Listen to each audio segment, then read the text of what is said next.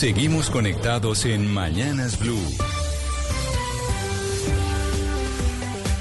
Desde este momento dirige Camila Zuluaga. En Colombia son las 10 de la mañana, 33 minutos. Aquí seguimos conectados con ustedes en Mañanas Blue. Vamos hasta la una de la tarde y seguimos a través de nuestro canal de YouTube de Blue Radio en vivo, en donde no solo nos oímos, sino que nos vemos también. 301-764-4108 es nuestra línea de WhatsApp. Ahí ustedes nos envían sus mensajes y preguntas y cualquier comentario que tengan sobre esta transmisión. Una noticia importante que se dio ayer fue la reunión del presidente Gustavo Petro con eh, importantes personalidades del gobierno de Joe Biden. Lucas, recordemos con quién se reunió y la importancia de la reunión, sobre todo en lo que tiene que ver con la situación política y electoral de Venezuela. Sí, señora Camila, estuvo reunido ayer en eh, la Casa de Nariño Juan González, que es el director senior del Consejo de Seguridad Nacional para el hemisferio occidental y es también el asesor de Joe Biden para América, América Latina y estuvo también Jonathan Feiner, que es el consejero principal adjunto de Seguridad Nacional. Estuvieron reunidos ayer con el presidente Gustavo Petro, estuvo también el director del DAPER, Carlos Ramón González y Mire lo que acaba de publicar la Cancillería, quien también estuvo presente, el suspendido canciller Álvaro Leiva. Lo que dicen en una llamada que hicieron con periodistas estadounidenses más tarde es que Colombia puede desempeñar un papel muy importante a la hora de defender las elecciones competitivas en Venezuela. Puede servir como un puente importante, por supuesto, entre la oposición y el chavismo, pero también dicen, tenemos que ser francos, también puede ser un puente muy importante entre Estados Unidos y Venezuela. También hay una frase importante Camila, y es que dicen lo único que nos interesa es el proceso, no el candidato. Es decir, lo que dicen es no nos importa si finalmente es María Corina, si finalmente es otro candidato, simplemente que la oposición y el chavismo logren llegar a un acuerdo. Eso de Colombia siendo el eh, puente entre Estados Unidos y Venezuela es una realidad y por eso ahí hay una jugada estratégica, un papel estratégico que juega el presidente Gustavo Petro en torno a esa relación no solo de Venezuela, sino del resto de países del continente, no solo de Estados Unidos, sino del resto de países del continente con Venezuela. Sin embargo, recordemos que esta es una estrategia que se debe maximizar durante este año, porque tenemos elecciones presidenciales en los Estados Unidos en noviembre y las cosas pueden cambiar radicalmente. De hecho, Gonzalo, hay una encuesta que salió hoy de CNN en donde dice pues que la distancia entre Trump y Biden no es tan grande, pero que de todas maneras en la última encuesta Trump sigue ganando si las elecciones fueran mañana. Si las elecciones fueran el día de mañana, eh, hay que decir que el expresidente Donald Trump mm, derrotaría al presidente Joe Biden. Pero Camila, la diferencia es de tan solo 5%. Estamos hablando que el presidente Joe, eh, Donald Trump tiene una favorabilidad el día de hoy del 49%. Esto hablando de votantes registrados tanto en el Partido Demócrata como en el Partido Republicano.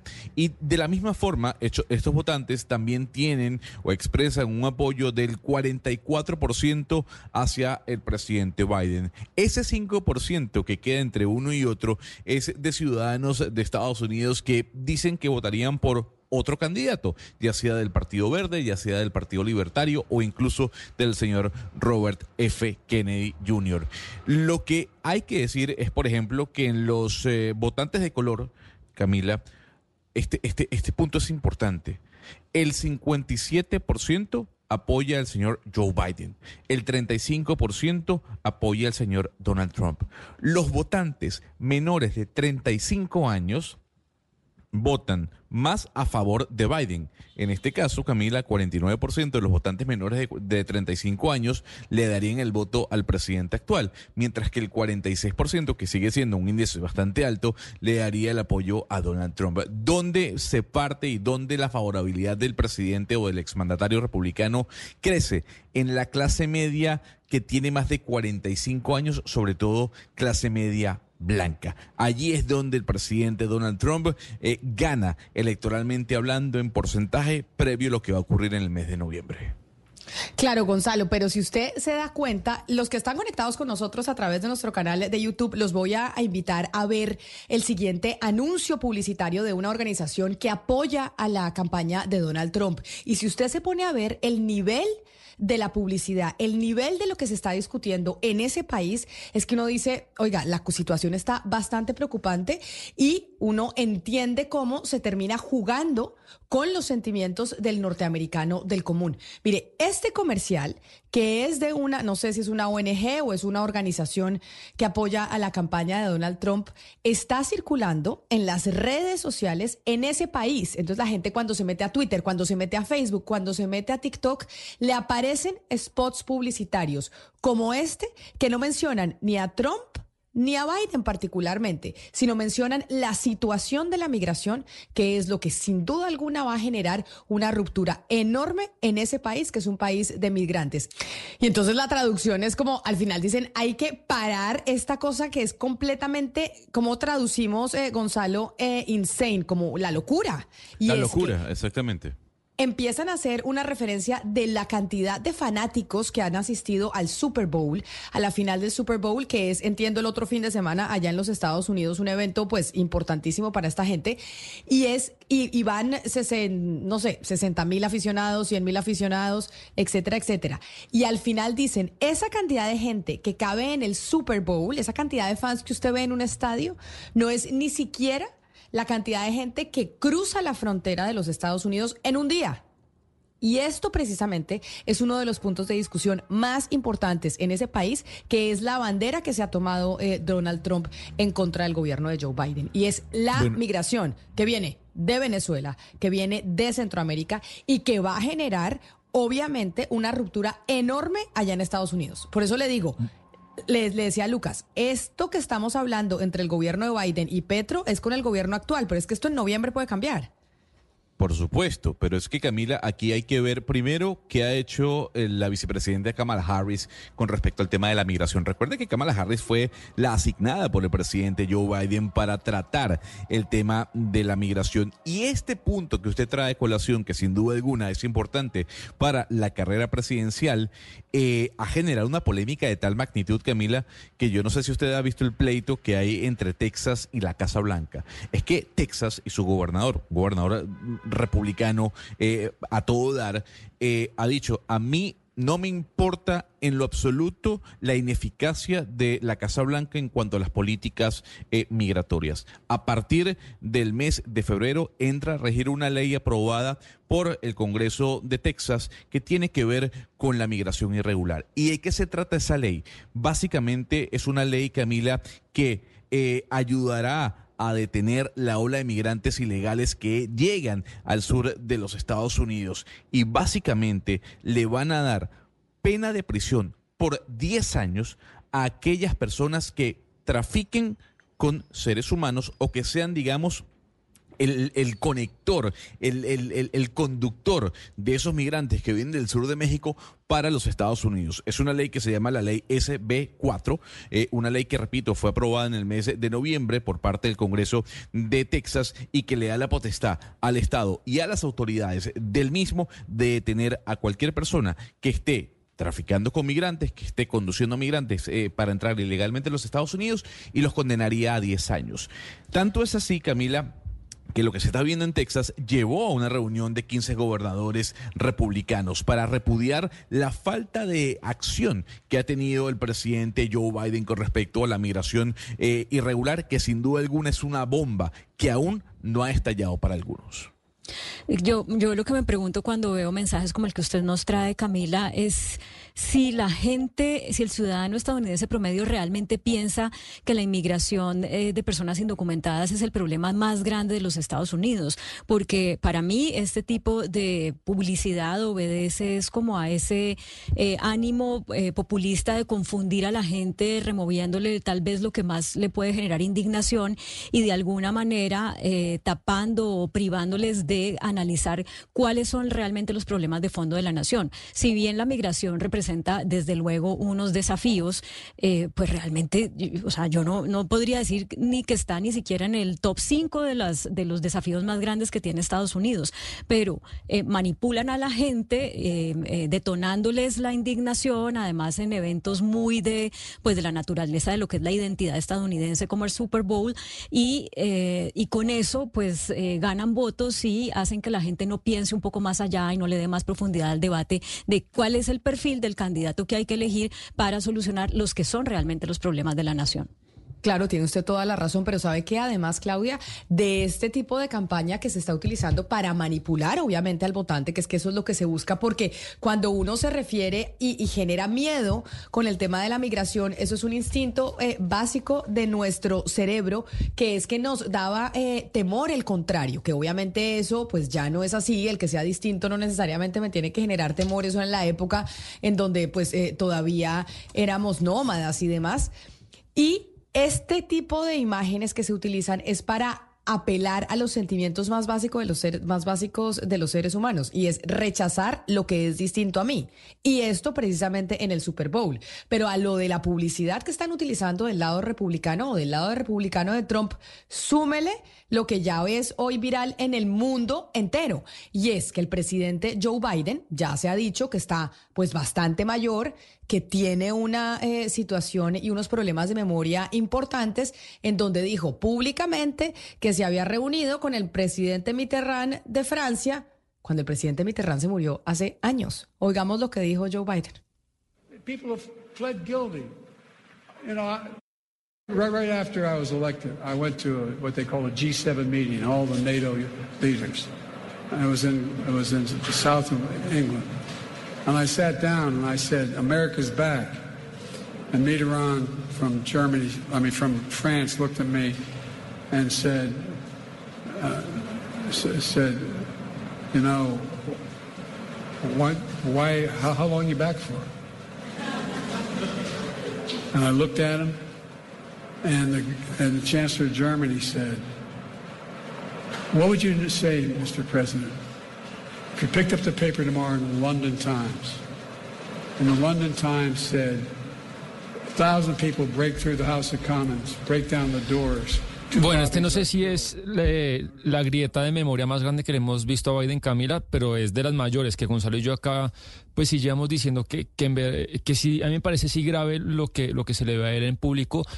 Y la realidad es que los ríos de tinta que se estuvieran diciendo en la gran prensa mundial, y con gran prensa mundial me refiero a los periódicos más importantes de Occidente, si Trump mostrara ese déficit eh, cognitivo. Yo quisiera saber qué se estuviera planteando si la, primera potencia mundial podría estar en manos de alguien como Donald Trump, no por lo que pienso, por lo que haga, sino por eh, esas apariciones y esas grietas en su memoria y en la capacidad de análisis que muestra Biden en público a cada tanto. Es que es claro que, el señor tiene algo. No, pues yo no soy médico, no soy psiquiatra, pero es una persona que confunde a sus nietas, que no sabe dónde está la salida que habla todo el tiempo de personas muertas, pues lúcido, lúcido, la verdad no se le ve.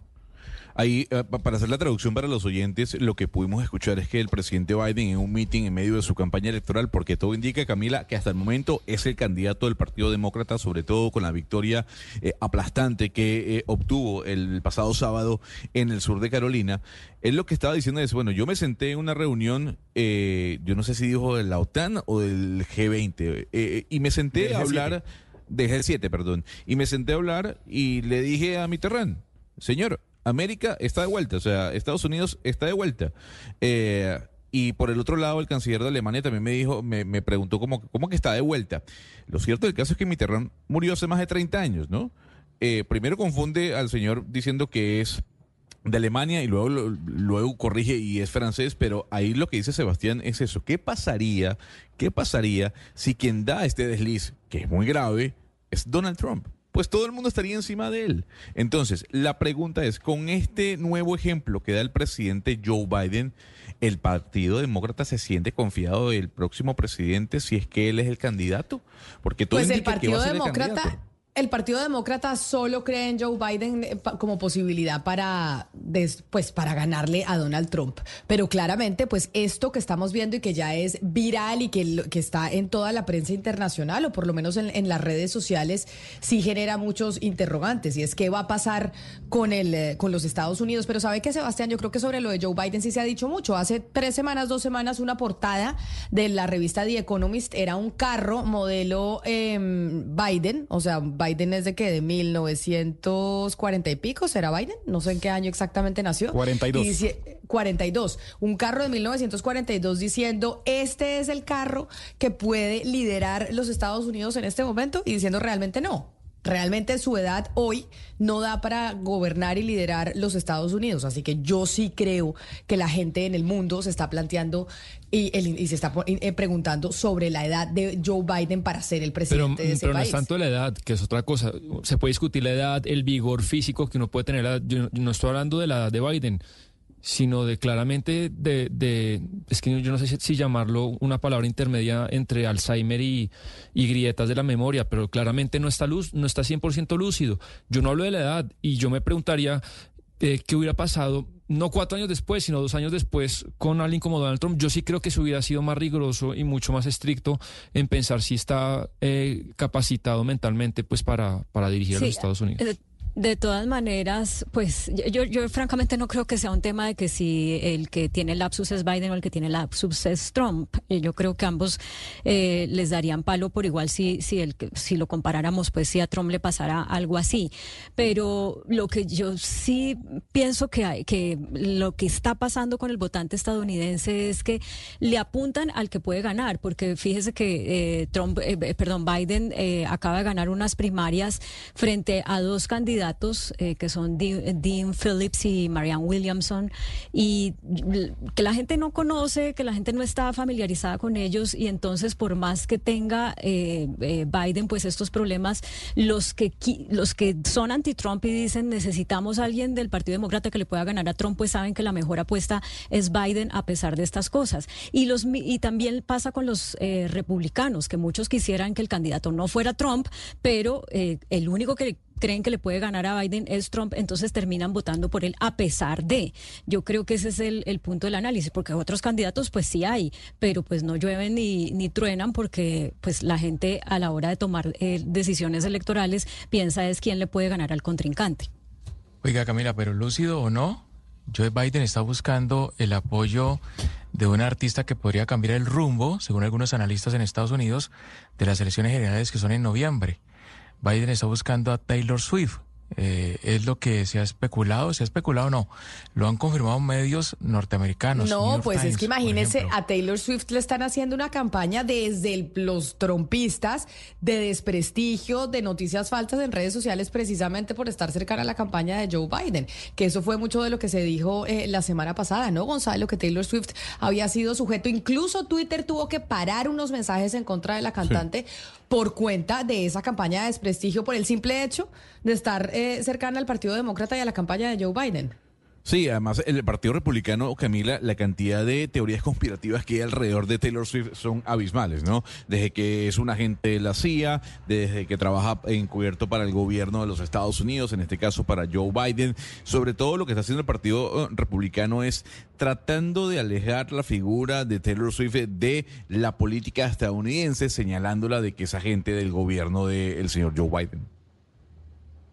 Y está esa visita importante que tuvimos en Colombia, esa reunión importante que nos mencionaba Lucas entre el presidente Gustavo Petro con eh, delegados del gobierno de Joe Biden por cuenta de ese puente que hoy es el presidente Petro con el país, eh, de, con Venezuela y su gobierno, el gobierno de Nicolás Maduro, pues esa estrategia es de este año porque no sabemos qué pueda pasar en las elecciones norteamericanas. Toda la estrategia con Venezuela puede cambiar 180 grados dependiendo el resultado de la elección en noviembre de los Estados Unidos. Pero ya que hablamos del presidente Gustavo Petro y de las relaciones internacionales, el fin de semana el presidente Gustavo Petro envió un mensaje en cuántos idiomas, Sebastián, cuántos eh, el presidente Gustavo Petro en diferentes idiomas mandó un mensaje largo diciendo que hacía un llamado a la comunidad internacional porque estaba siendo sujeto de unos abusos y casi que de un golpe de Estado que se podía venir. Lo envió en, bueno, en español, obviamente, y en qué otros idiomas lo mandó el presidente. lo vi en inglés, en italiano, en francés y en árabe.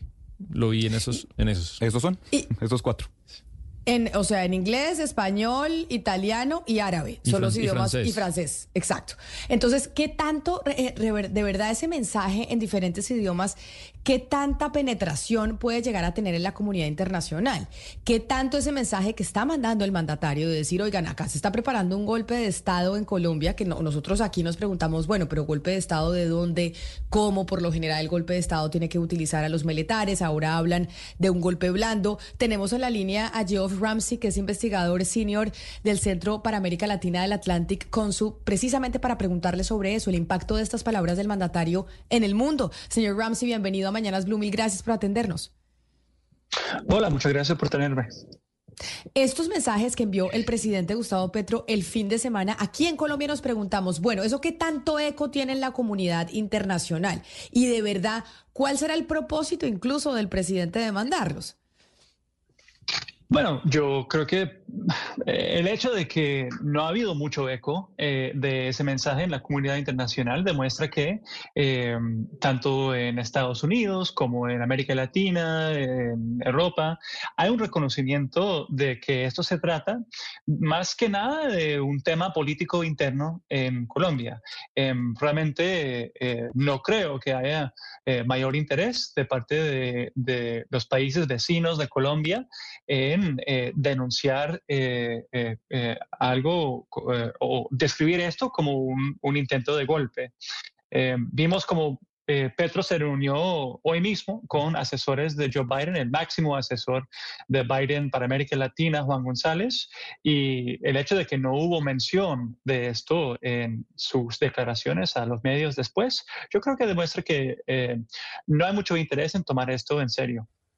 ¿Y cuál podría ser la razón de esto, Geoff? Porque el presidente Gustavo Petro, en cuanto foro internacional participa, pues trata de posicionarse como un líder eh, más allá de Colombia en varios temas. El tema del medio ambiente es el principal, por supuesto también el tema eh, de, la, de la defensa de la democracia. Fíjese que usted, usted hace unos días nada más en Guatemala, él casi estuvo a punto de cancelar su viaje a Davos porque se quedó en Guatemala eh, respaldando al presidente cuya posesión estaba en en, eh, pues, en dificultades. Entonces, ¿por qué a pesar de que el presidente trata de posicionarse como un líder internacional, cuando saca un comunicado como un pedido de auxilio, podemos llamarlo así en diferentes idiomas, el mundo no le copia? Bueno, yo creo que eh, en el mundo, tanto como en Colombia, hay un reconocimiento de que el, el estilo de Gustavo Petro de gobernar el país es un estilo eh, combativo. Em, hemos visto muchos cambios en su gabinete en los últimos dos años. Este, creo que em, a nadie de la comunidad internacional le interesa eh, meterse en un tema que desde afuera parece ser un tema interno. Creo que si eh, Gustavo Petro quisiera posicionarse como líder regional, em, como hizo en, Guatemala, creo que eh, tiene una gran oportunidad en el país vecino de Venezuela, en, eh, o sea, en la posibilidad de alzar la voz sobre em, eh, la aparente violación del acuerdo político entre el gobierno y la oposición eh, con la inhabilitación de la candidata opositora María Corina Machado. Señor Ramsey, ¿habrá usted oído por parte de lo que se dice el Grupo de Puebla o lo que fue el socialismo del siglo XXI de ese grupo, la teoría del golpe blando, que ellos dicen que las dictaduras, perdón, los, golpes de Estado de este siglo ya no son como los golpes violentos de los 70s o los 80s, sino que se une ahí un triunvirato entre el poder mediático, el poder financiero y la justicia para tumbar de a poquito, de a poquito a los gobiernos progresistas. Yo quisiera oír su opinión sobre esa teoría. Eh, bueno, yo creo que eh, hay diferentes estilos de, golpes. Eh, yo creo que ya no vivimos en el siglo XX. En el cual eh, tradicionalmente los golpes fueron liderados por eh, figuras militares. Eh, vimos, por ejemplo, el caso de Bolivia, em, que fue una ruptura institucional liderada por actores civiles. sin embargo, yo creo que hay que enfatizar la fortaleza institucional de Colombia. Colombia es, aunque tiene sus dificultades, es un... Es uno de los países más democráticos, eh, con las instituciones más sólidas de, la región. Así que no creo que eh, eh, esa narrativa tenga mucho éxito, tanto en la comunidad internacional como específicamente en América Latina.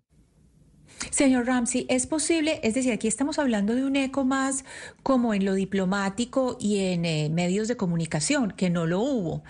y mi pregunta es si tal vez ese eco puede ir eh, por decirlo, debajo de la mesa de instituciones de otros países, es decir, que están tomando nota, que no se manifiestan en voz alta, pero que empiezan a tomar nota, este presidente de este país está haciendo algo o aquí hay algo que tenemos que mirar y que nosotros tal vez en los medios de comunicación eh, no, lo, no, no, accedamos a eso o no se haga público, pero sí debajo de la mesa se está moviendo en, otros países. Eh, Honestamente, no creo que haya em, un interés de parte de la comunidad internacional en meterse en, esto.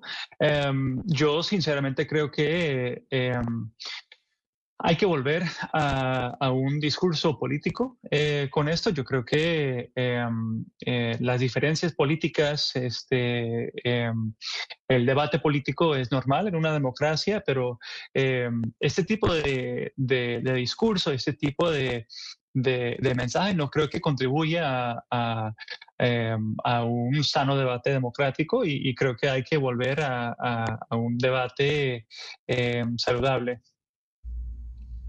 Señor Ramsey, el, el, gobierno de Estados Unidos le ha pedido al presidente Petro que medie eh, con el presidente Maduro para que permitan unas elecciones libres en Venezuela. ¿Qué, tan eficaz, qué tan efectiva podría ser esa mediación, teniendo en cuenta que Petro es amigo de Maduro, que Maduro controla los poderes públicos, incluyendo el poder electoral, y que además en las últimas horas dijo Maduro que iba a ganar las elecciones a las buenas o a las malas?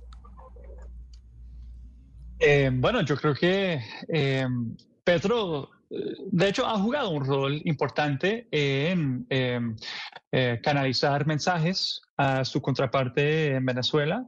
Em, en abril del año pasado, eh, Petro organizó una conferencia eh, intentando apoyar el diálogo en Venezuela, que fue que contó con la participación de alrededor de 20 países. Em, yo creo que eh, Petro tiene una gran oportunidad de utilizar su posicionamiento, su acceso a Caracas eh, para insistir en la importancia de una salida democrática y pacífica a la crisis en Venezuela a través de la diplomacia. Em, eh, vimos por las declaraciones de las autoridades estadounidenses después de la reunión con el presidente Petro hoy, que justamente eso fue la, propuesta de, Casablanca. Yo creo que ahora bien eh, le, toque, le toca al presidente Petro tomar una decisión sobre si, si quiere contribuir o no a la búsqueda de una solución a la crisis en Venezuela. Don Ramsey, ¿qué se puede pensar de aquellos gobiernos que no manifestaron públicamente su descontento, su rechazo a la inhabilitación de María Corina Machado? ¿Se puede pensar que son gobiernos que aplauden dicha decisión? Eh, bueno, yo creo que hay eh, de parte de, países de, la región, hay como em, siete o ocho países que ya han eh, declarado en contra de la inhabilitación de María Corina. Em, sabemos que el presidente Petro em, también fue eh, eh, eh, sujeto a una inhabilitación política que fue revertida por el sistema interamericano de derechos humanos y creo que justamente por esa experiencia el presidente Petro tiene una oportunidad y quizás una responsabilidad de alzar su voz en, este momento crucial para las elecciones en Venezuela.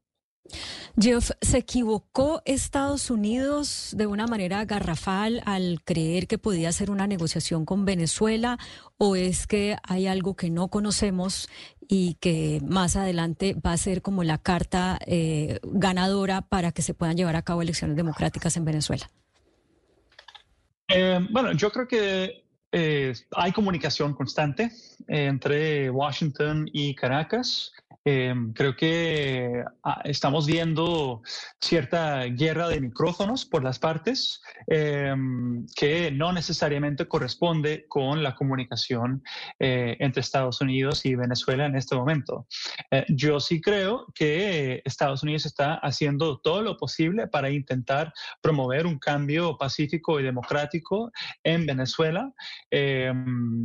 Así que yo no estoy listo para eh, declarar la estrategia de la Casa Blanca como un fracaso. Creo que podríamos ver eh, anuncios en eh, las próximas semanas sobre las condiciones técnicas electorales que se ha comprometido el gobierno en la firma de su acuerdo con la oposición venezolana en octubre del año pasado.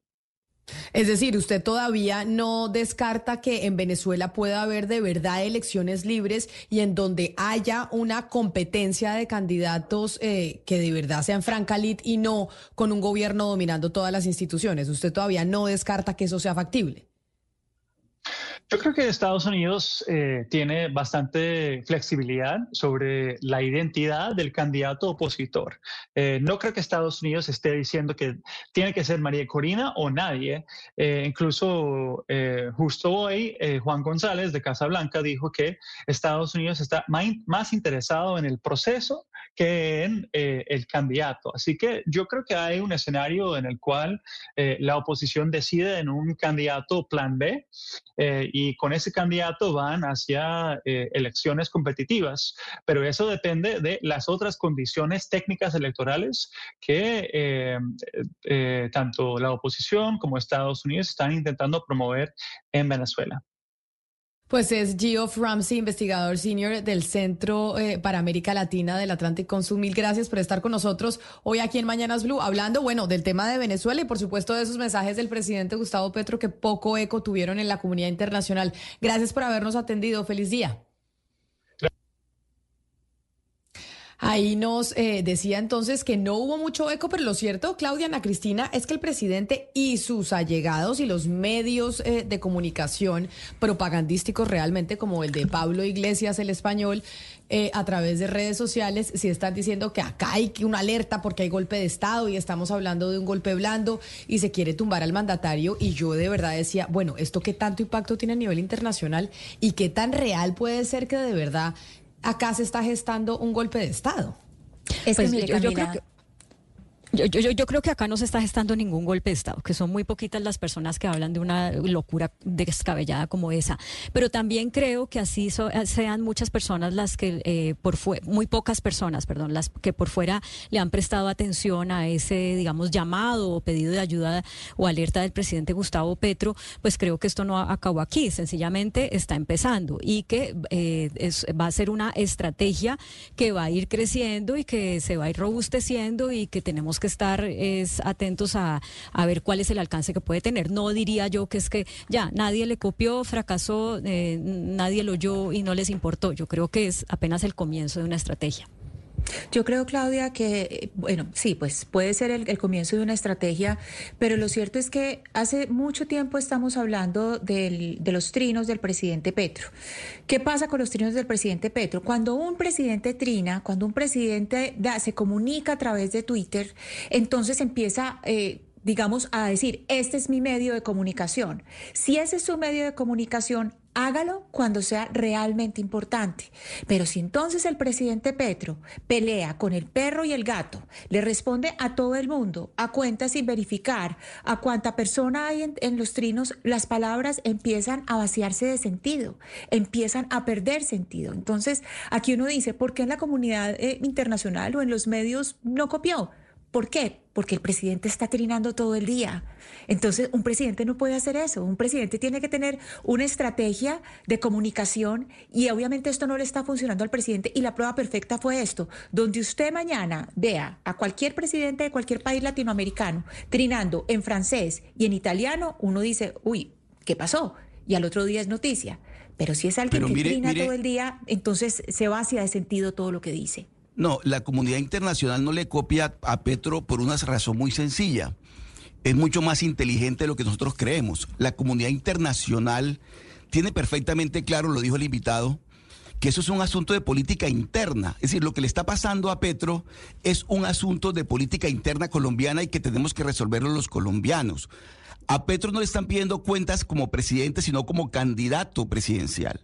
Las cuentas que tiene que rendir Pedro, como rindió Santos, como rindió Uribe, como rindió Iván Duque, todos los que fueron candidatos, es las cuentas que, que, él, de las cuales tiene que responder él como candidato de una campaña, como jefe de una campaña. Entonces, ahí son las cuentas que tiene que rendir Petro. Aquí no estamos hablando de que hay que derrocar al presidente, un golpe blando, nada.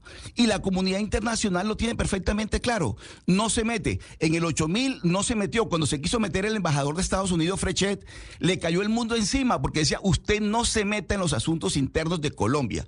Este es un tema de la política interna colombiana y la resolvemos nosotros. Entonces Petro quiere convertir un asunto suyo de su fuero como candidato presidencial en una, en, una cuestión internacional, que la comunidad internacional se solidarice con él. No lo va a hacer porque la comunidad internacional es muy inteligente y tiene perfectamente claro que el problema de Petro se deriva de su campaña presidencial y eso es lo que le están pidiendo cuentas la Fiscalía, la Corte Suprema y quienes corresponda. De tal manera que así son las cosas. Por eso no le copió la comunidad internacional este, este, este que pretendió armar el presidente Petro.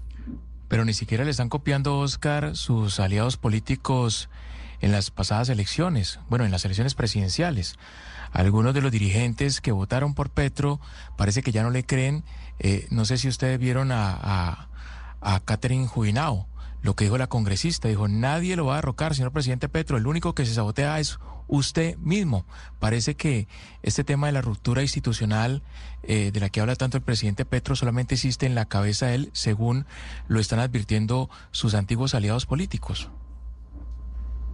Pues sí, pero ahí está el presidente trinando, diciendo, recogiendo unos mensajes de la senadora Piedad Córdoba, fallecida ya, en donde decía cómo se estaba gestando y cómo funcionaba ese lawfare que mencionaba Sebastián de un golpe blando, y de eso se viene hablando constantemente, del golpe blando, del golpe blando, y de un golpe de Estado, mencionando, mencionado incluso por, eh, por Pablo Iglesias, y es el discurso que viene eh, manejando el presidente, es el discurso que no le copian internacionalmente pero que internamente sigue manejando y sigue manejando también para sacar a la gente a las calles con esta manifestación que se está preparando en el país. ¿Cuánto subió en rating esta ceremonia que dio de qué hablar al mundo entero?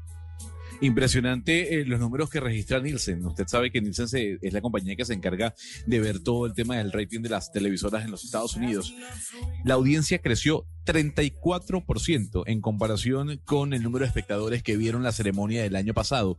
Incluso, eh, digamos que es la ceremonia en cuanto a visualizaciones más alta que ha tenido los Grammy desde el año 2020. 16.9 millones de espectadores, superando incluso a los, a los eh, eh, Globos de Oro. Camila, hay que decir que eh, aquí lo importante es que no solo a, través, de televisión abierta se pudieron ver eh, los premios Grammy, es que Paramount Plus, que es la empresa, o en este caso el, servicio de streaming que transmitió el premio Grammy en los Estados Unidos, registró una audiencia de más del 173% en el número de reproducciones dentro de la plataforma, esto dado por la ceremonia de Grammy. ¿Y a qué se debe este incremento sin duda alguna, que tuvo el premio más importante de la música en los Estados Unidos. Uno, a esta presentación. Dos, a la presentación de Miley Cyrus.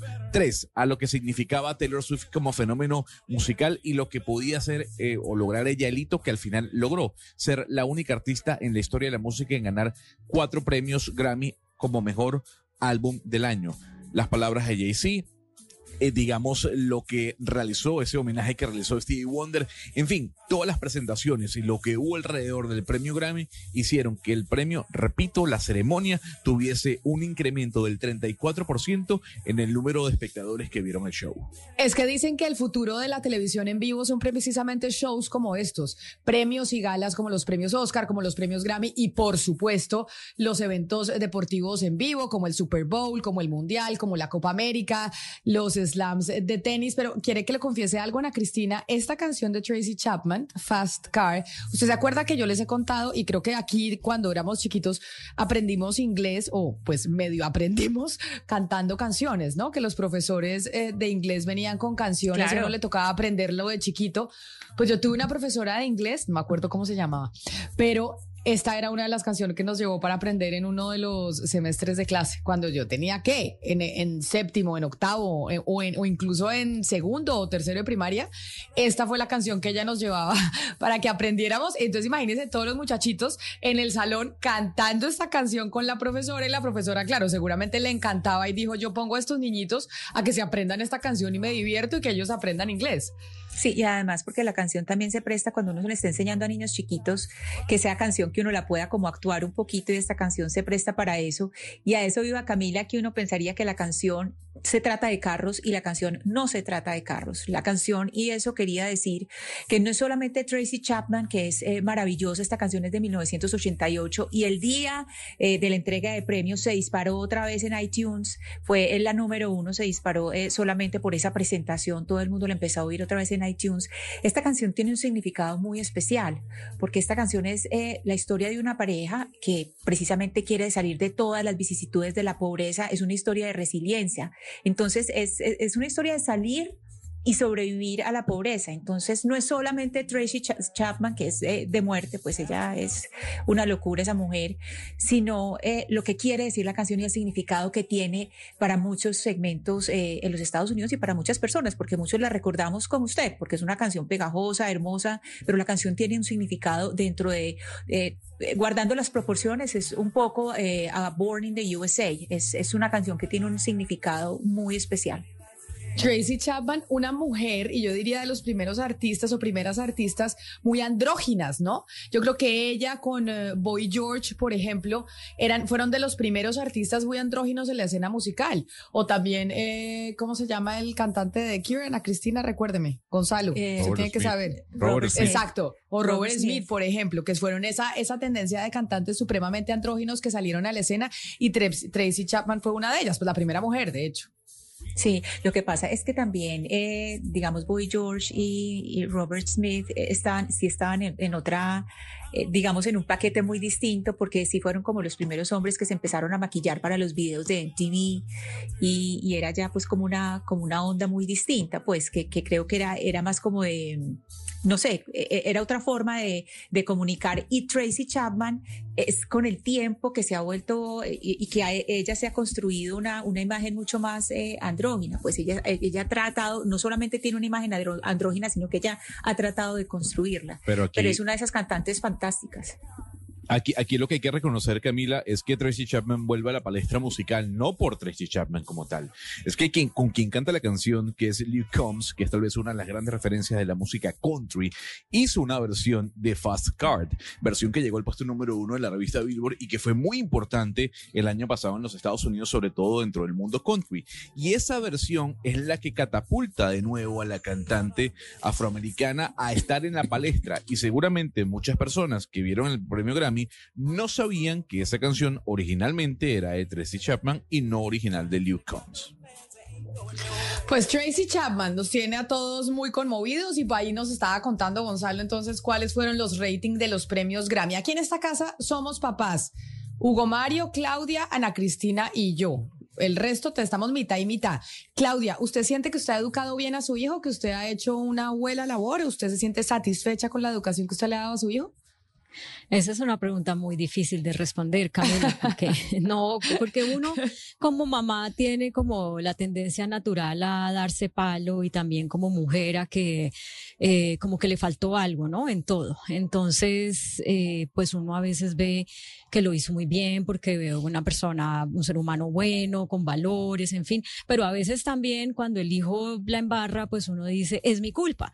Entonces, eh, me parece muy difícil decir sí eh, pero también me parece muy difícil decir no, a veces sí, a veces no. Y entonces, sobre esa pregunta es, ¿usted, Ana Cristina, cree que es, qué tan responsable cree que es usted de lo que hagan sus hijos?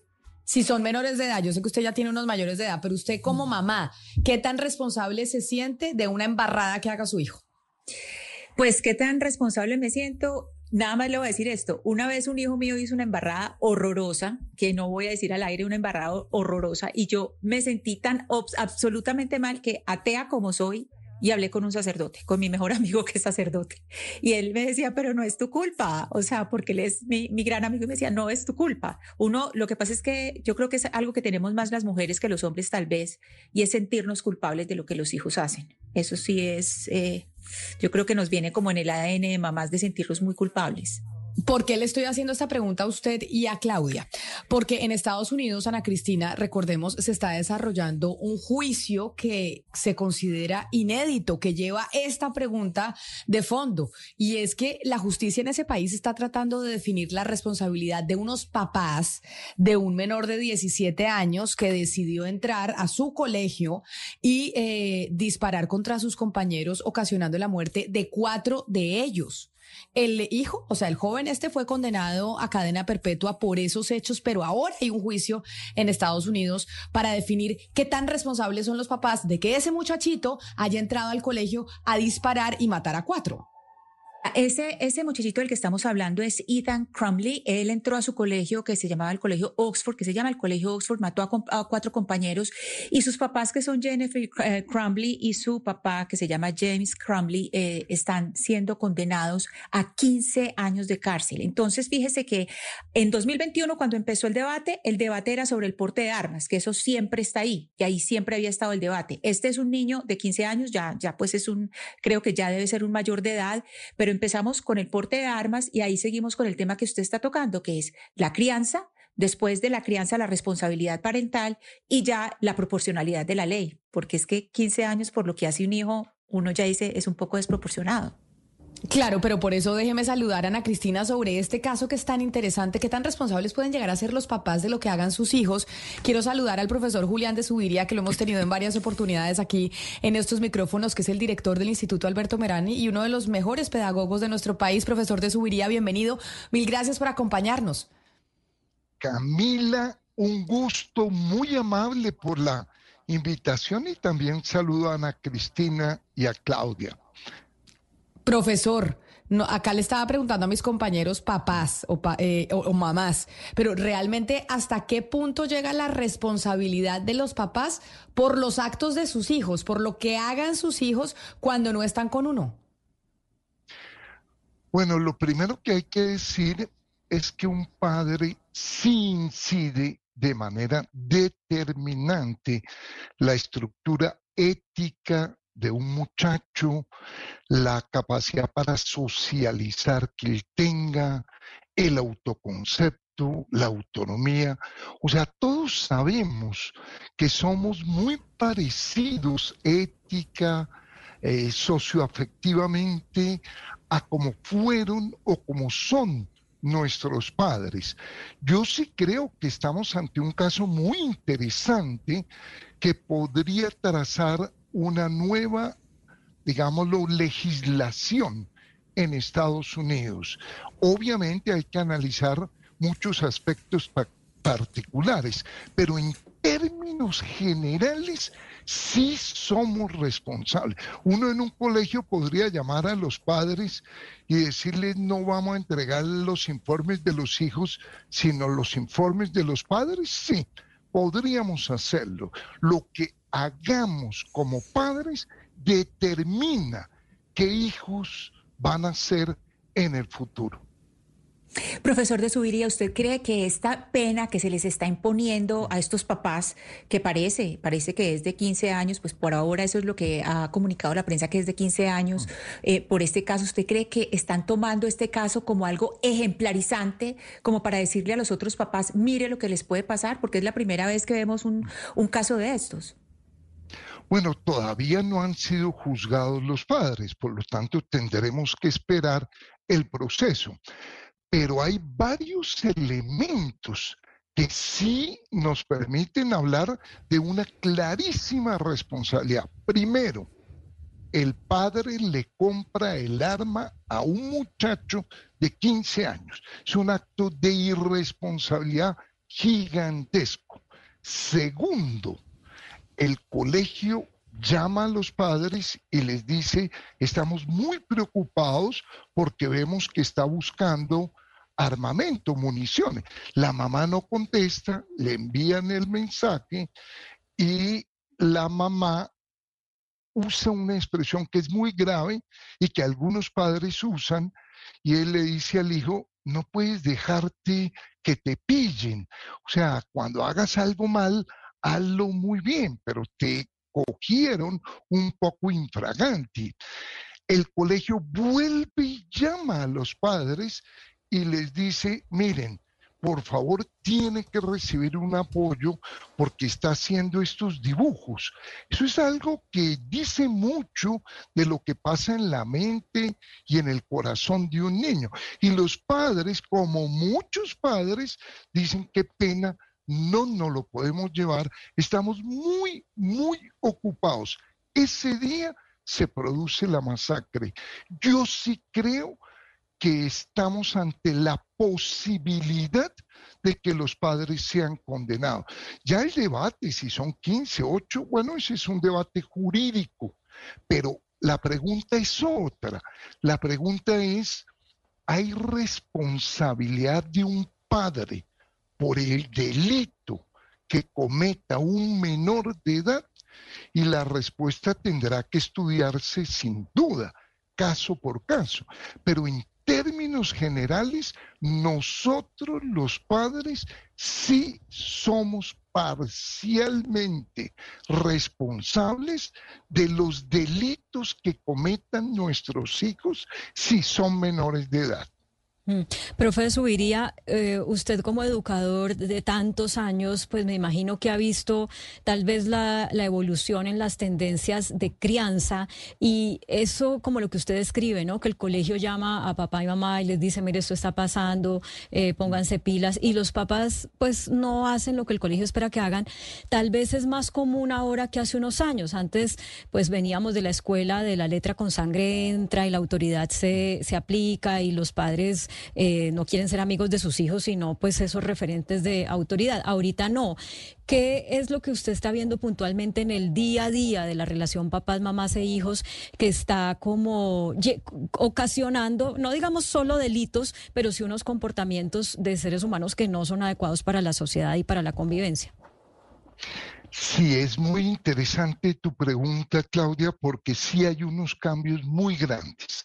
El primero los niños actuales viven más solos, tienen menos vínculos.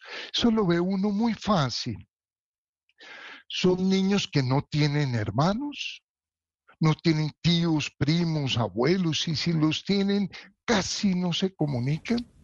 Se comunican muchísimo menos con sus padres y cuando están hablando con un padre, o el padre o él o el espacio, hay distintas pantallas prendidas, por lo tanto el hijo no es lo más importante, no salen al parque, no, no conocen las calles, porque los papás, y son los papás, los volvieron adictos a las redes y sus comunicaciones están mediadas por pantallas y están encerrados en un cuarto creyendo que están interactuando con amigos, aunque son también personas desconocidas. O sea, hay un cambio gigantesco al disminuir la familia y al disminuir los vínculos de la familia extensa, de la familia nuclear, de los hermanos, de,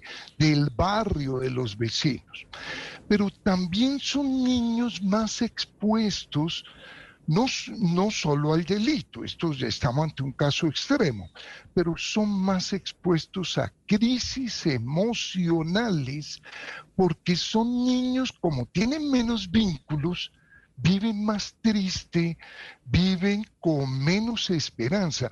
Y como son adictos y los volvieron adictos a las redes, entre Facebook y los padres, las redes producen la sensación de que todo tiene que ser ya y de que todo tiene que ser inmediato. Profesor. Es una cultura de la inmediatez. Sí. sí Profesor de Subiría, precisamente a eso iba. Ayer eh, Yolanda Reyes en El Tiempo publicó una columna mm. con, pues, con, una escena que muchos hemos visto de cómo se pegan los bebecitos, pues desde que están bebés los pegan a una pantalla y, las, y son las mamás o los papás conversando al lado sin ni siquiera mirar eh, qué está haciendo el bebecito que está ahí como hipnotizado. Y me pregunta qué va, usted nos está exponiendo ahí un problema, entonces eh, la, pues pensemos en las soluciones, porque lo que estamos hablando acá es de los espacios donde podemos construir esa ética con los hijos. Aquello que en otras épocas era, por ejemplo, sentarse en la mesa del comedor, a conversar lo que se oía en la mesa del comedor, de esa responsabilidad que nos cabe a los padres, cómo construir esos espacios de ética para compartir con los hijos. Si eh, tú usas una expresión que es muy clara, la clave, la clave es la comunicación. Lo clave es que el padre haga cosas con sus hijos, juegue, tome un balón de fútbol, salgan al parque, le pregunte, le cuente, ojalá no vayan a los centros comerciales porque eso no es comunicación, ojalá no se sienten a ver televisión porque eso tampoco es comunicación. La clave es hagamos distintas actividades con nuestros hijos, juguemos con ellos, compartamos con ellos, oigámoslo, conozcamos a los niños. Hoy muchos padres no saben quiénes son sus hijos, no saben qué les gusta, quiénes son sus amigos, qué clase les interesa, qué profesores les atraen.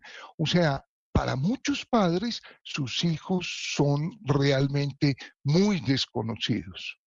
Claro, pero entonces, mire, profesor de Subiría, yo entendiendo todo lo que usted nos está diciendo, como empezamos esta conversación, pues aún nos sentimos eh, más responsables y en cierta medida culpables. Y es saber y la respuesta que usted nos da que efectivamente lo que hagan nuestros hijos tiene un componente enorme de responsabilidad nuestra. Es decir, como los criemos y si mi hija mañana termina haciendo alguna cosa eh, extraña en la calle, termino yo siendo culpable. Si tu hija es menor de edad, sí, tú eres responsable. Incluso el Código Civil colombiano establece que si un niño destruye algo, los padres son responsables. Y si comete un delito, usa el término del Código Civil, también son responsables. Yo creo que es muy irresponsable un padre que le da una tablet a un niño a un bebé. Yo creo que es muy irresponsable un padre que le compra un revólver. Yo creo que es muy irresponsable un padre que lo conecta al televisor. Yo creo que es muy irresponsable un padre que le prohíbe interactuar con niños y que lo encierra en su cuarto. Sí, los padres tenemos responsabilidad. ¿Qué es lo delicado del caso que se está discutiendo en Estados Unidos? Que eso puede afectar la vida de los demás niños y de los demás jóvenes y puede llegar incluso, incluso a causar una masacre, la muerte, el deterioro.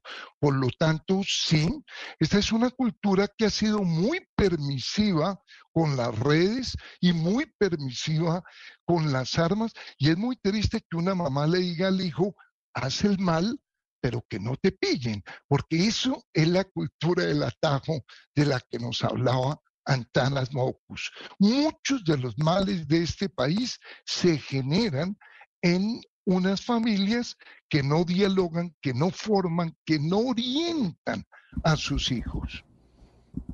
Profesor de Subiría, entonces una última pregunta sobre un debate que yo tengo constantemente con muchas amigas y personas que tienen niños. ¿En qué momento se le debería, según usted, permitir a los niños tener acceso a los tablets, a los iPads, a los, a los celulares? ¿Cuál es una edad adecuada de dejarles a esos niños tener contacto con esos aparatos? Bueno, en ningún caso, y esto lo acaba de decidir ya varios países para este año, como, por ejemplo España, en ningún caso en primaria, en ningún caso.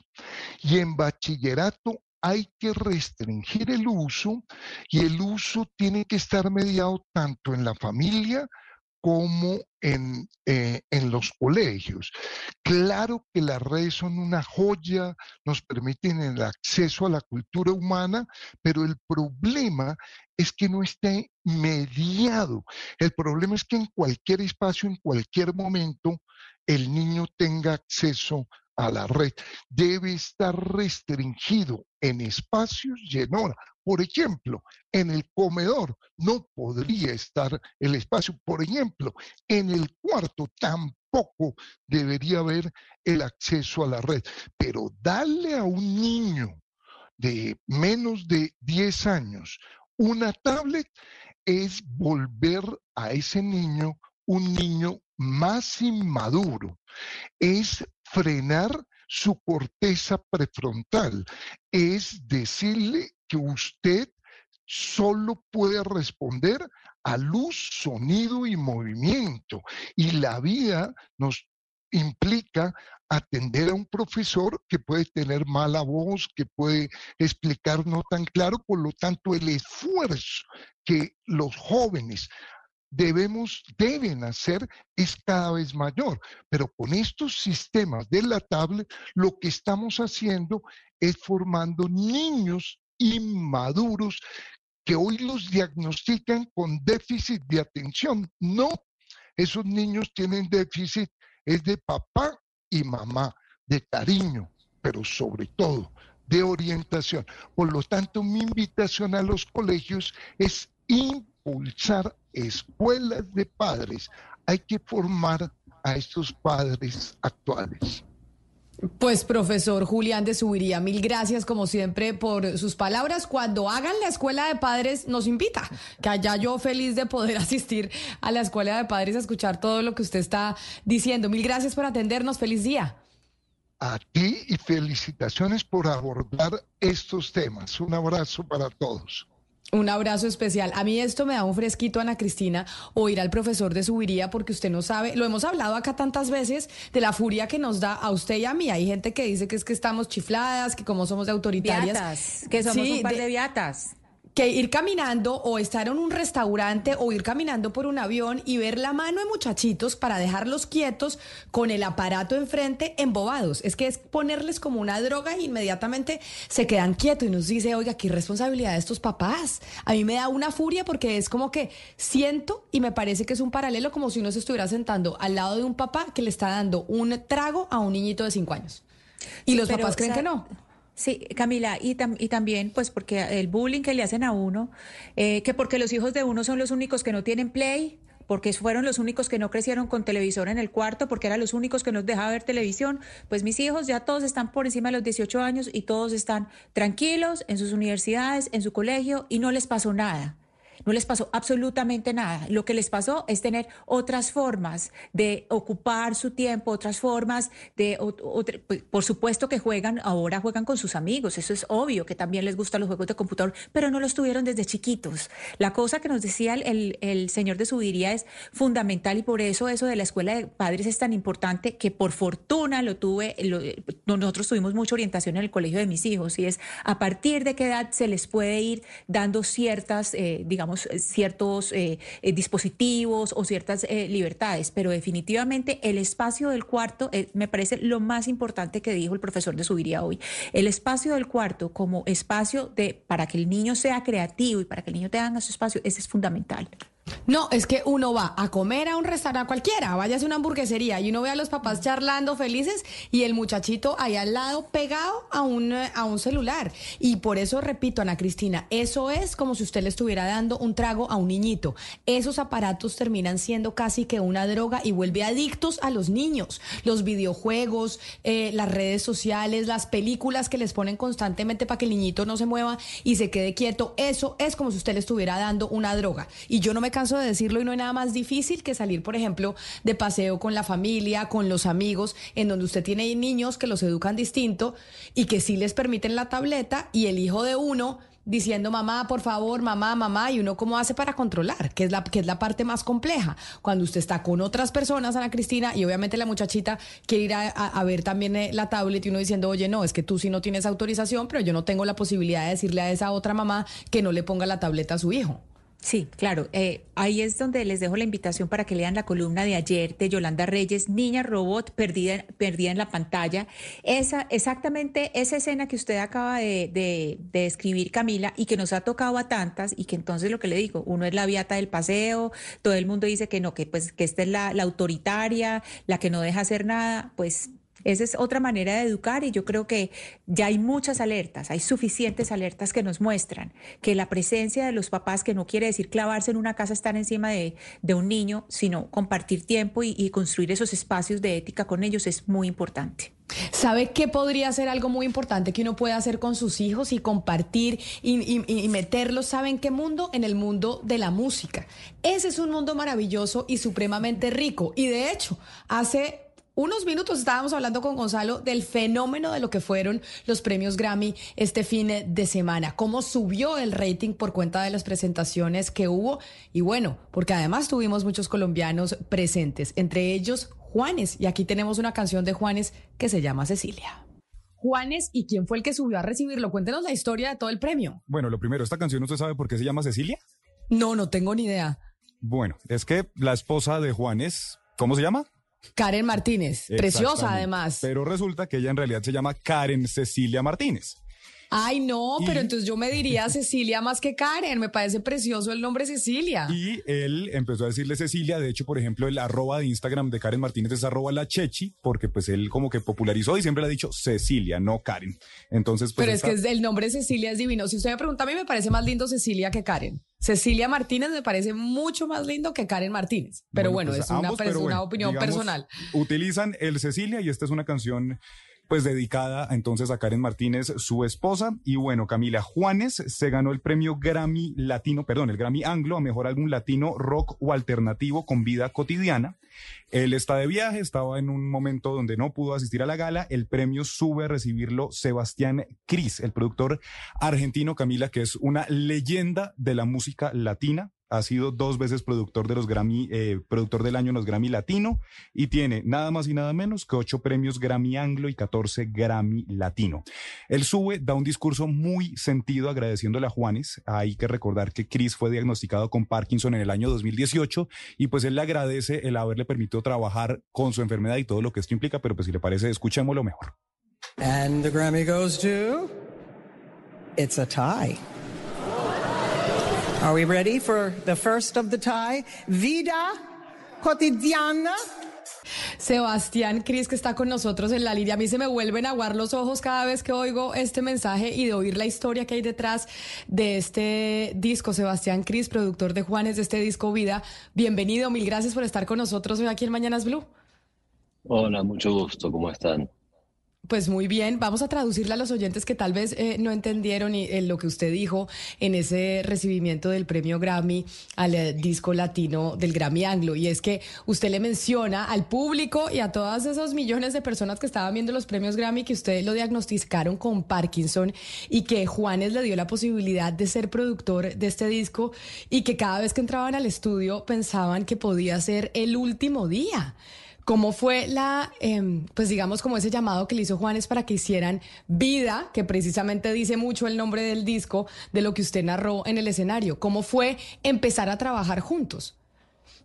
Sí, mira, nosotros trabajamos juntos en, Origen, em, que fue durante la pandemia o justo antes de la pandemia. Y, y fue cuando realmente se empezó a complicar eh, el tema de los síntomas de Parkinson y, y Juanes me llamó y me dijo, visto voy a hacer un disco de música inédita y me encantaría si, si estás dispuesto a volver a hacerlo. Y, y, realmente para mí es, es, es una realidad, es, hay días que puedo hacer música y días que no. Entonces lo hablamos y le dije, mira, eh, siempre y cuando yo pueda eh, acostarme cuando tengo que acostarme, descansar, eh, lidiar con esto de una manera en donde no estorba el, proceso, estoy adentro y la verdad que, él se comprometió y, siempre se sentía apoyado por todo el equipo, especialmente por él. Sebastián, ¿cómo es trabajar con Parkinson? Porque yo lo que he visto leyendo eh, declaraciones que usted ha dado desde que lo diagnosticaron en 2018 es que usted está muy comprometido con la Fundación Michael J. Fox, eh, que además usted ya siendo muy jovencito le diagnosticaron el, síndrome de Gaucher y además que su abuelo murió a los noventa y tantos años y, trabajó hasta tres días antes, entonces usted tiene como toda una eh, fortaleza alrededor de lo que el trabajo significa significa para superar las adversidades. Y por eso quisiera, para otras personas que también sufren la enfermedad o puedan ser diagnosticadas, que usted hable como de los mitos y las realidades de lo que es trabajar con Parkinson. Sí, mira, el, Parkinson, la gente conoce eh, los temblores, ¿no? Eh, es lo más asociado con la enfermedad, pero la realidad de la enfermedad es que hay 26 síntomas, alrededor de 26 síntomas que, que, que te pueden eh, agarrar en diferentes eh, variedades de, intensidad, ¿no? Eh, yo padezco de alrededor de 16 de esos síntomas. Entonces, una de las cosas que pasa es que uno se congela y no puede mover el cuerpo. también tenés episodios de mucha, o sea, mucho cansancio, Em, también insomnia, eh, que parece raro, pero, pero mientras el cuerpo de día estás tomando medicina, el cuerpo se, se relaja, los músculos se relajan y, te da mucho sueño porque estás todo el día en movimiento, eh, aunque sea movimiento eh, involuntario, y eso cansa mucho. Entonces, de noche las, las medicinas no funcionan y, vuelve la rigidez y los movimientos y, pasa, mucha, pasa mucha insomnia. Yo por, por dos años estuve durmiendo alrededor de dos, tres horas a la noche, incluso con, con el disco, cuando estábamos haciendo el disco de Juanes. Así que eh, es, es muy...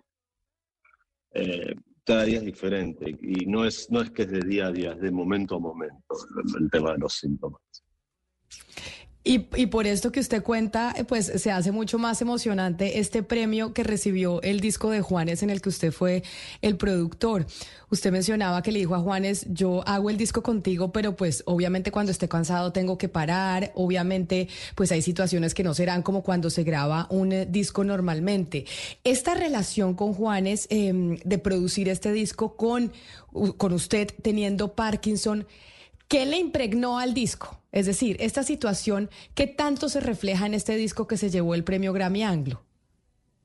Yo creo que, lo bueno es que no, al final no fue un, tema que se, que se vio en el resultado, ¿no?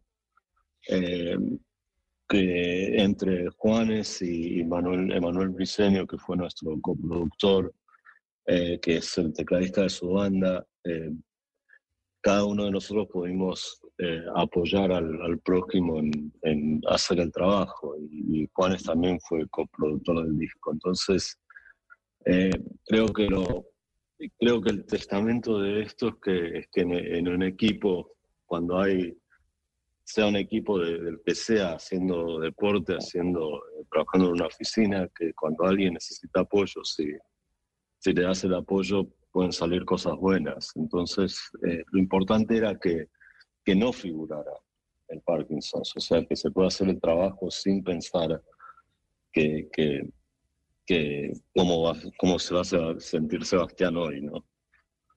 Señor Cristi, pero en ese sentido hay un equipo muy grande de trabajo que se apoya entre sí, pero que también tiene una serie de cronogramas. Hablemos un poco de cómo se planeaba el trabajo y cómo se volvía a replantear según ese día a día que usted nos ha dicho que es fluctuante, eh, cómo se planeaba, cómo se, hizo todo esto, por lo menos en el equipo con Juanes, con este trabajo con Juanes.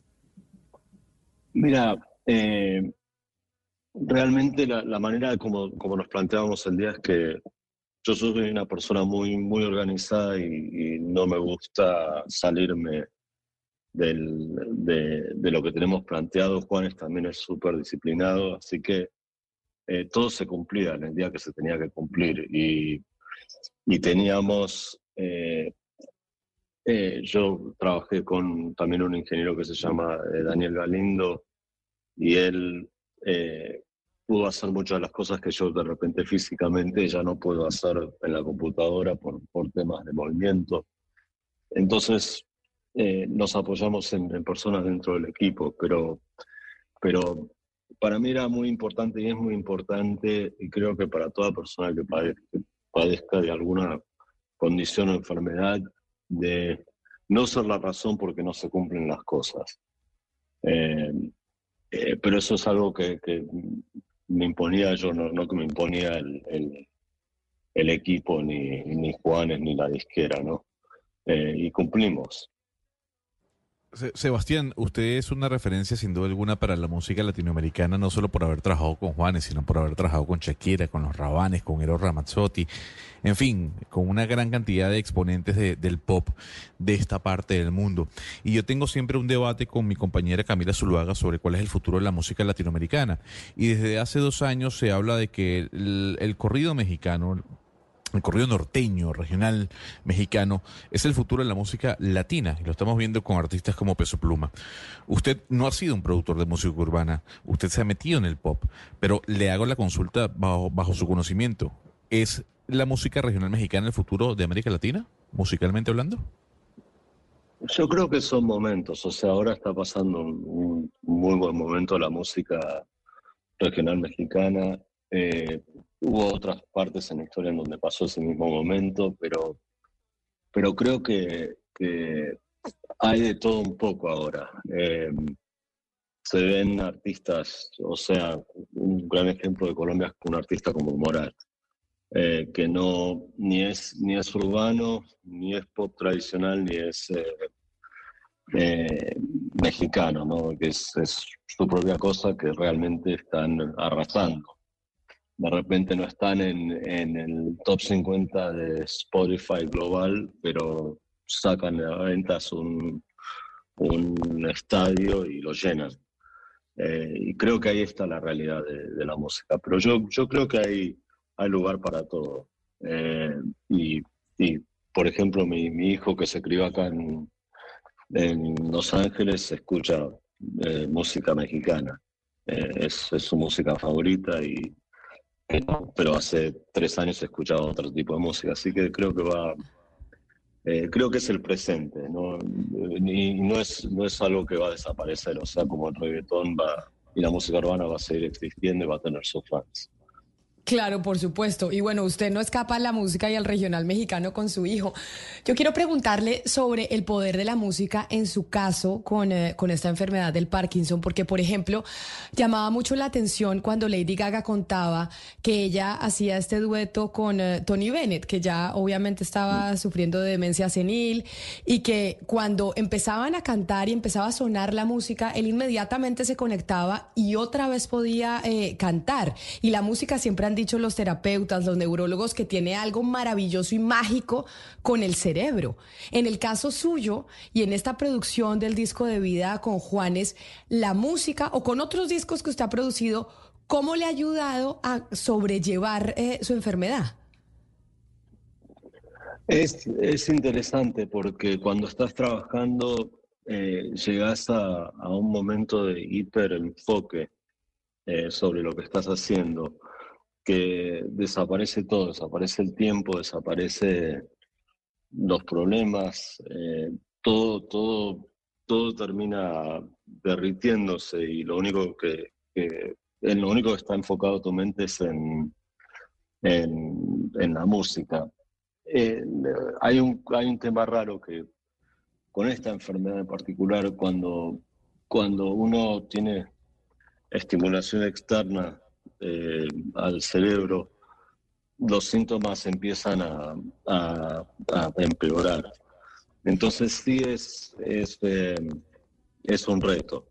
Por ejemplo, yo puedo, tengo mucho movimiento eh, eh, voluntario. Si, si no hablo, si me concentro, puedo pararlo. Ok.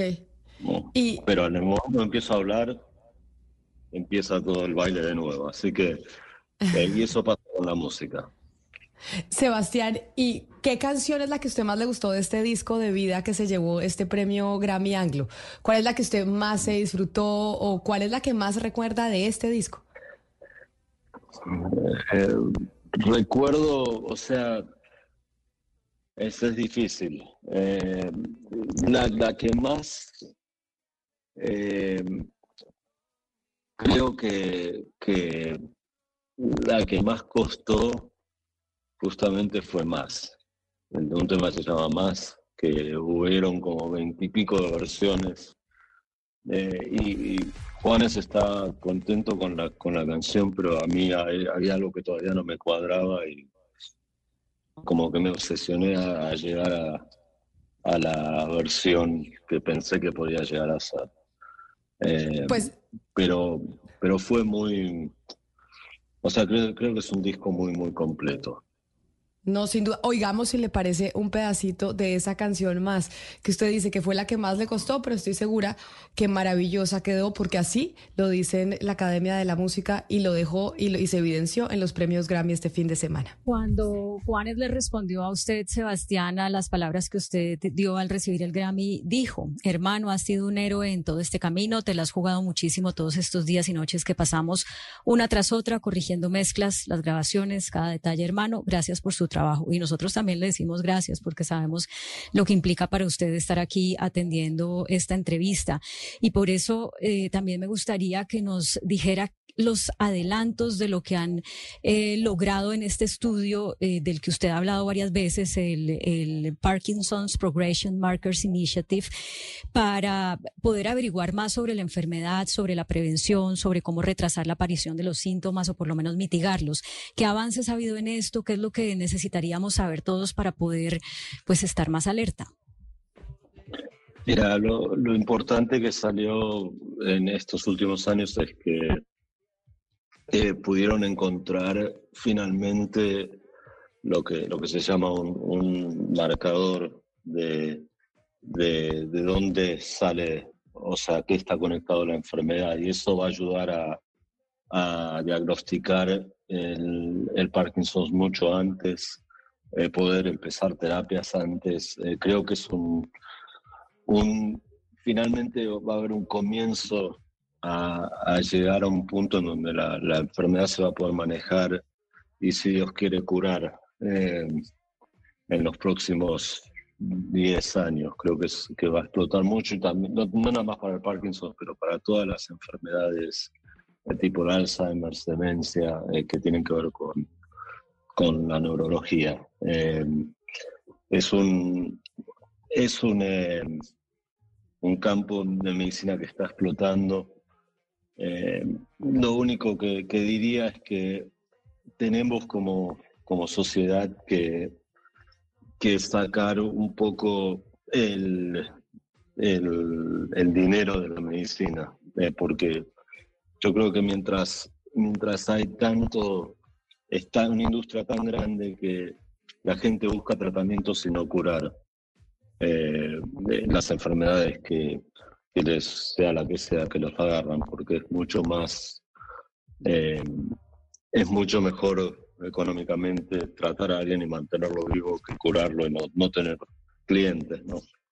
Entonces esa, eso es algo que vamos a tener que ver como sociedad a nivel mundial, eh, que es lo, único frustrante de, ser una persona que, que tiene una enfermedad y, querer llevar adelante eh, soluciones, ¿no?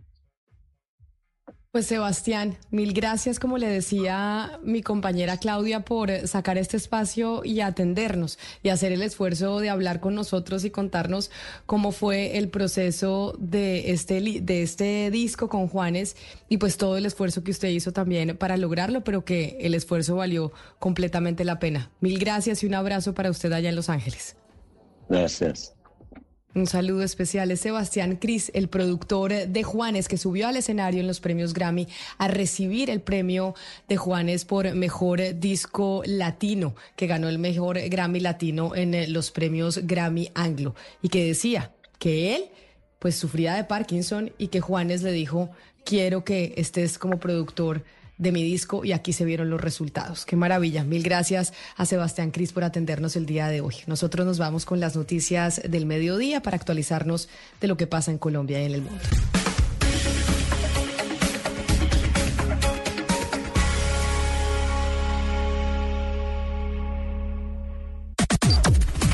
Las noticias del mediodía en Mañanas Blue.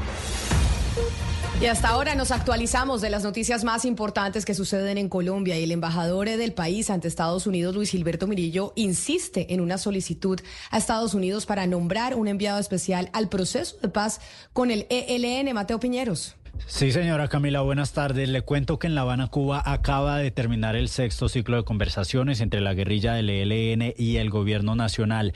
Acuerdos muy importantes. El ELN a partir de este momento debe dejar de utilizar a los menores de edad para el conflicto, debe dejar de secuestrar y entregar a los secuestrados y se crea un fondo multidonante en el cual algunos países pues van a aportar recursos para el proceso de paz y no para la financiación del ELN. Este es un punto muy importante, Camila, porque se creía que esa financiación podría ser para la guerrilla y no será para los combatientes. Por otro lado, como usted lo decía, Luis Gilberto Murillo, el embajador de Colombia ante Estados Unidos, pues se refirió en un evento de la Comisión eh, Colomboamericana eh, sobre este proceso de paz con el ELN. Asegura él, pues, que le ha insistido a Estados Unidos para que nombre a un delegado y pueda hacer seguimiento y acompañamiento a este proceso de paz.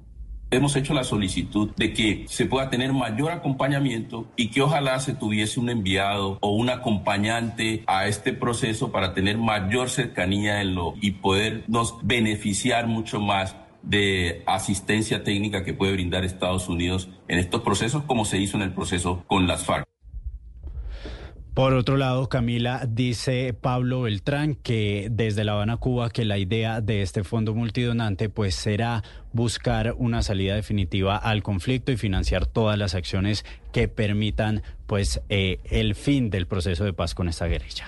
Muchas gracias, Mateo. Dos el mediodía, cinco minutos. Y tras una reunión con el Consejo Gremial, el ministro de Defensa, Iván eh, Velázquez, se refirió precisamente al cese al fuego con el ELN. Aseguró que espera que las personas que estén en cautiverio, que siguen allí secuestradas, pues sean liberadas. Ana María Celis. Tras una dura discusión y luego de días de negociación entre el ELN y el Gobierno Nacional, se llegó a un acuerdo de prolongar el cese al fuego bilateral. Dentro de los puntos pactados se acordó la suspensión de los secuestros y sobre esto se refirió el ministro de Defensa, Iván Velázquez, quien aseguró que la próxima semana se va a reunir con Vera Grave, jefa de la delegación del Gobierno en la mesa, para puntualizar cuáles fueron esos detalles que se pactaron en la mesa, porque dice él que espera que también tenga una repercusión sobre los secuestrados que actualmente están en cautiverio para que puedan ser liberadas sobre lo que significa el secuestro como un delito permanente que si se conviene en la supresión del secuestro, pues naturalmente esto tiene que tener un efecto también sobre las personas que se encuentran actualmente secuestradas. El evento contó con la presencia de toda la cúpula militar. Precisamente el general William Salamanca, director de la Policía Nacional, habló sobre la erradicación de cultivos ilícitos en el país e indicó que no se ha erradicado ni una sola hectárea. Gracias, Ana María. Y es prácticamente imposible diferenciar entre los síntomas de una gripa normal y la infección respiratoria grave detectada en la Escuela Militar General José María Córdoba en Bogotá. De acuerdo con las autoridades, hay cuarentena para las personas expuestas al virus, que fueron 268 personas, hasta el próximo 14 de febrero. Felipe García. Sí, señor, hasta el próximo 14 de febrero hay cuarentena en la Escuela Militar José María Córdoba, esto por lo menos para los casos expuestos por esta ola de infección respiratoria grave producida por influenza. Finalmente, concuerdan las cifras del distrito y del ejército, 268 personas expuestas a este virus, poco más de 100 en este momento están con síntomas y dos están siendo atendidas en la enfermería de la escuela. Aislados en este momento están 86 personas en un alojamiento y dos están siendo atendidas en el hospital militar. Según el mayor general Carlos Alberto Rincón, director precisamente del hospital, es casi imposible diferenciar los síntomas de una gripa normal con los síntomas de esta infección respiratoria. Pero realmente desde el punto de vista médico es muy difícil distinguir los síntomas porque son muy inespecíficos y los puede causar cualquier enfermedad viral, no solamente la influencia, la parainfluencia, el rinovirus, cualquiera de estos virus puede causar patologías similares. La presencia de estos casos, dicen las autoridades, no debe ser una situación de alarma para la población general, pese a que está asociada, recordemos, a esta infección a un virus circulante de influenza AH3N2. La cuarentena en las instalaciones entonces de la escuela va hasta el próximo 14 de febrero, esto para los casos expuestos, siempre y cuando no se identifiquen nuevos casos. Gracias, Felipe. 12 del mediodía, 8 minutos. Y el abogado Diego Cadena y su socio Juan José Salazar se declararon inocentes en el proceso por fraude procesal y soborno a testigos. La fiscalía anunció que tiene todas las pruebas para condenar a los abogados por presuntamente orquestar un plan para engañar a la Corte Suprema y favorecer al expresidente Álvaro Uribe Vélez. Caterina Ávila. El abogado Diego Cadena y el también abogado José Salazar se declararon inocentes en el proceso por fraude procesal y soborno a testigos que se adelanta en su contra. La fiscalía se comprometió en la diligencia a demostrar que desde julio de 2017 hubo un acuerdo para engañar a la Corte Suprema de Justicia sobre falsas acusaciones en contra del senador Iván Cepeda. Lo que dice el ente acusador es que Diego Cadena visitó la cárcel de Palmira para llegar a un acuerdo con el ex paramilitar Carlos Enrique Vélez. Como el doctor Cadena y el señor Carlos Enrique Vélez, su señoría, llegan a un acuerdo en el cual el señor Carlos Enrique Vélez se compromete a manifestar que él mismo había recibido ofrecimientos, visitas del doctor Cepeda respecto a que, bajo las premisas o los ofrecimientos que se le otorgaban por parte del senador, se declarara que el doctor Iván Cepeda estaba haciendo estos ofrecimientos con el fin de que declarara falsamente en contra del senador también en su momento, Álvaro Uribe Vélez. El fiscal Daniel Hernández también se refirió a los presuntos ofrecimientos de cadena a Juan Guillermo Monsalve para lograr otro falso testimonio. Dijo que a Monsalve le ofrecieron mejores condiciones carcelarias y hasta su posible inclusión a la JEP. La fiscalía dice que tiene todas las pruebas para condenar a los abogados y entre estas habría grabaciones entre Diego Cadena y Carlos Enrique Vélez. Y comenzó la rendición de cuentas del fiscal general Francisco Barbosa de sus cuatro años al frente de la fiscalía que termina en el próximo 12 de febrero. ¿Qué ha dicho el fiscal general en medio, además de toda la conmoción que hay con el eh, gobierno nacional, Andrés Carmona? Ante los diferentes directores seccionales, la vicefiscal Marta Mancera y representantes de las diferentes agencias de cooperación internacional, el fiscal general Francisco Barbosa hizo la presentación de su balance de cuatro años de gestión a cargo del ente acusador. Sin embargo, el mensaje más polémico llegó por cuenta de las críticas que se han hecho al proceso de elección de su sucesora por parte de la Corte Suprema de Justicia. Hablaban muchos alrededor de un vínculo que yo tenía con un presidente que fue el que me postuló y decían eso le hace daño al país. Cuando se fue el otro presidente y ya no había ninguna relación, entonces todo el mundo está gritando, mucha gente grita y dice, es necesario que otra vez vuelva a haber una simbiosis entre un presidente y un fiscal. Es decir, vivimos en la esquizofrenia institucional. Barbosa insistió en que deja una entidad saludable, caminando y fortaleciéndose, pero que espera que su sucesora no deje la entidad enferma, incapacitada o en cuidados intensivos. 12-11 y las víctimas del trágico accidente ocurrido en Túbara, esto fue el pasado fin de semana, están recibiendo ayuda humanitaria en Barranquilla mientras pueden regresar a su departamento, a Bolívar, desde donde habían viajado para participar precisamente en el Carnaval de Barranquilla. De los 51 afectados, 21 ya fueron dados de alta. Diana Ospino.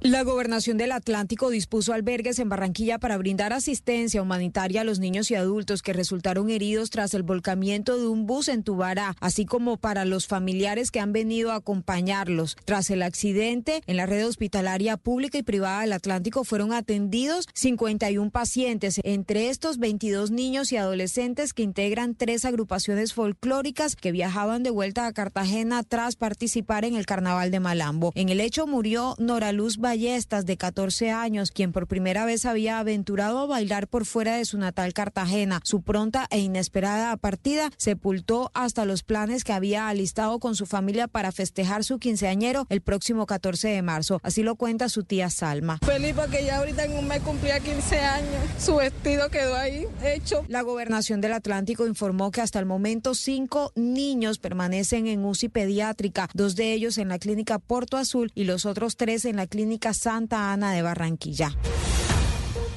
Tras declarar eh, la calamidad pública por la intensa sequía, la gobernación de Bolívar anuncia la construcción de pozos de agua en algunos municipios y un plan de contingencia para abastecer de alimento el ganado más afectado. Dali Orozco. La intensa sequía que azota a 24 municipios de Bolívar, en donde fue declarada la calamidad pública, sigue causando estragos entre los habitantes de estas poblaciones que claman por ayudas inmediatas. El gobernador de Bolívar, Yamil Arana, explicó que una vez declarada la calamidad pública, se trabaja en los planes de contingencia que se pondrán en marcha lo más pronto posible, entre ellos la construcción de pozos de agua. Desde Aguas de Bolívar vamos a empezar con acciones preventivas, eh, con la construcción de pozos de agua para difundir agua en la población.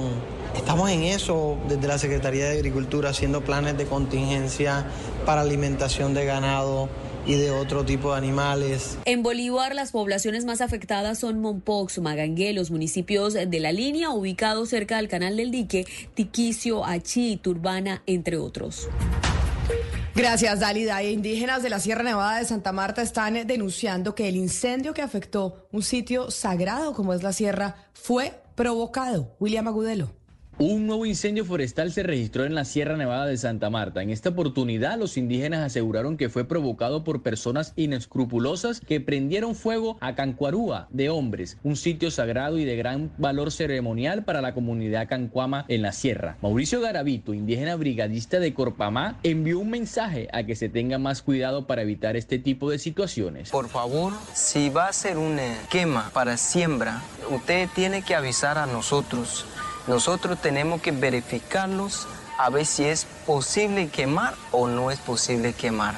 Y también nosotros como indígenas ya hacemos, eh, digamos que un ritual o un trabajo espiritual que se hace para que el fuego no, no nos gane. Por su parte, Corpamá se encuentra recorriendo la Sierra Nevada de Santa Marta realizando campañas de sensibilización sobre incendios forestales, brindando información relacionada con la prohibición de las quemas a cielo abierto para preparación del terreno, basuras y el uso de fogatas.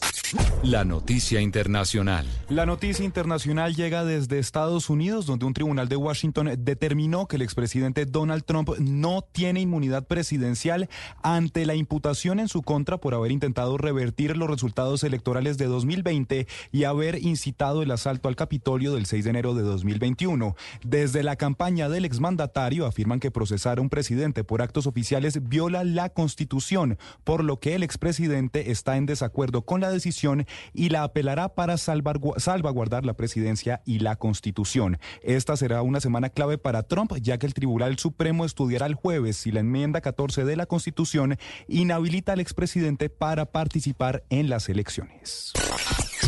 La noticia deportiva. La noticia deportiva llega desde Paipa. El municipio boyacense fue el punto de salida que dio inicio al Tour Colombia 2024. Luego de cuatro años sin disputarse, la carrera de ciclismo más importante del país comenzó. Nombres como Rigoberto Urán, Nairo Quintana, Sergio Henao, Fernando Gaviria, Egan Bernal y Esteban Chávez lideran el movimiento colombiano para intentar frenar a corredores extranjeros como Richard Carapaz, Alejandro Valverde y Mark Cavendish que buscarán llevarse la corona de la competición. En este momento, a 54 kilómetros de la meta, la fuga le saca un minuto y 10 segundos al pelotón, grupo donde se encuentra el colombiano Cristian Muñoz, escalador del equipo Nuban Colombia. Las principales tendencias en redes sociales. La mítica banda de rock and roll ACDC es motivo de conversación a esta hora del día después de que se reavivaran rumores sobre el anuncio de su primera gira mundial en ocho años. Esto después de que la misma banda publicara en sus redes sociales un misterioso tráiler. Se trata de un corto video que dura más de 25 segundos y tiene conmocionadas las redes, en el que se ve un rayo que cobra vida antes de que aparezcan las palabras Are You Ready en la pantalla, acompañadas de fondo con la canción de ACDC de 1990 que lleva el mismo nombre. De confirmarse que se trata de esta gira, esta sería la primera vez que las leyendas australianas salgan juntos desde 2016, lo que también estaría marcado por el posible regreso oficial del líder Brian Johnson, que se vio obligado a abandonar la última gira mundial de ACDC debido a problemas auditivos.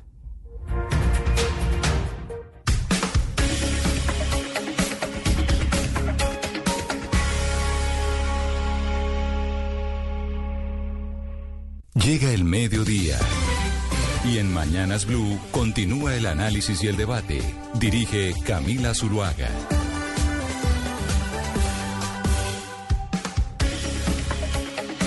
A las 12 del día, 17 minutos, les damos la bienvenida a ustedes que estaban en sus noticias locales en Cali, en Medellín, en Bucaramanga, en Barranquilla. Gracias por seguir aquí conectados con nosotros en la emisión central de Mañanas Blue, siguiendo con las noticias de Colombia y del mundo. Y de hecho ayer se conoció una noticia, Ana Cristina, que yo la pensé, que es cuando la familia real, la corona del Reino Unido, pues anunció e hizo público que el rey Carlos III tiene cáncer y el rey Carlos III tiene cáncer y ayer pues en todos los medios de comunicación a nivel internacional pues le gastaron bastante tiempo a hablar precisamente de esta situación que cual, para, para cualquier familia es dura, en el caso de la familia real les toca hacerlo público.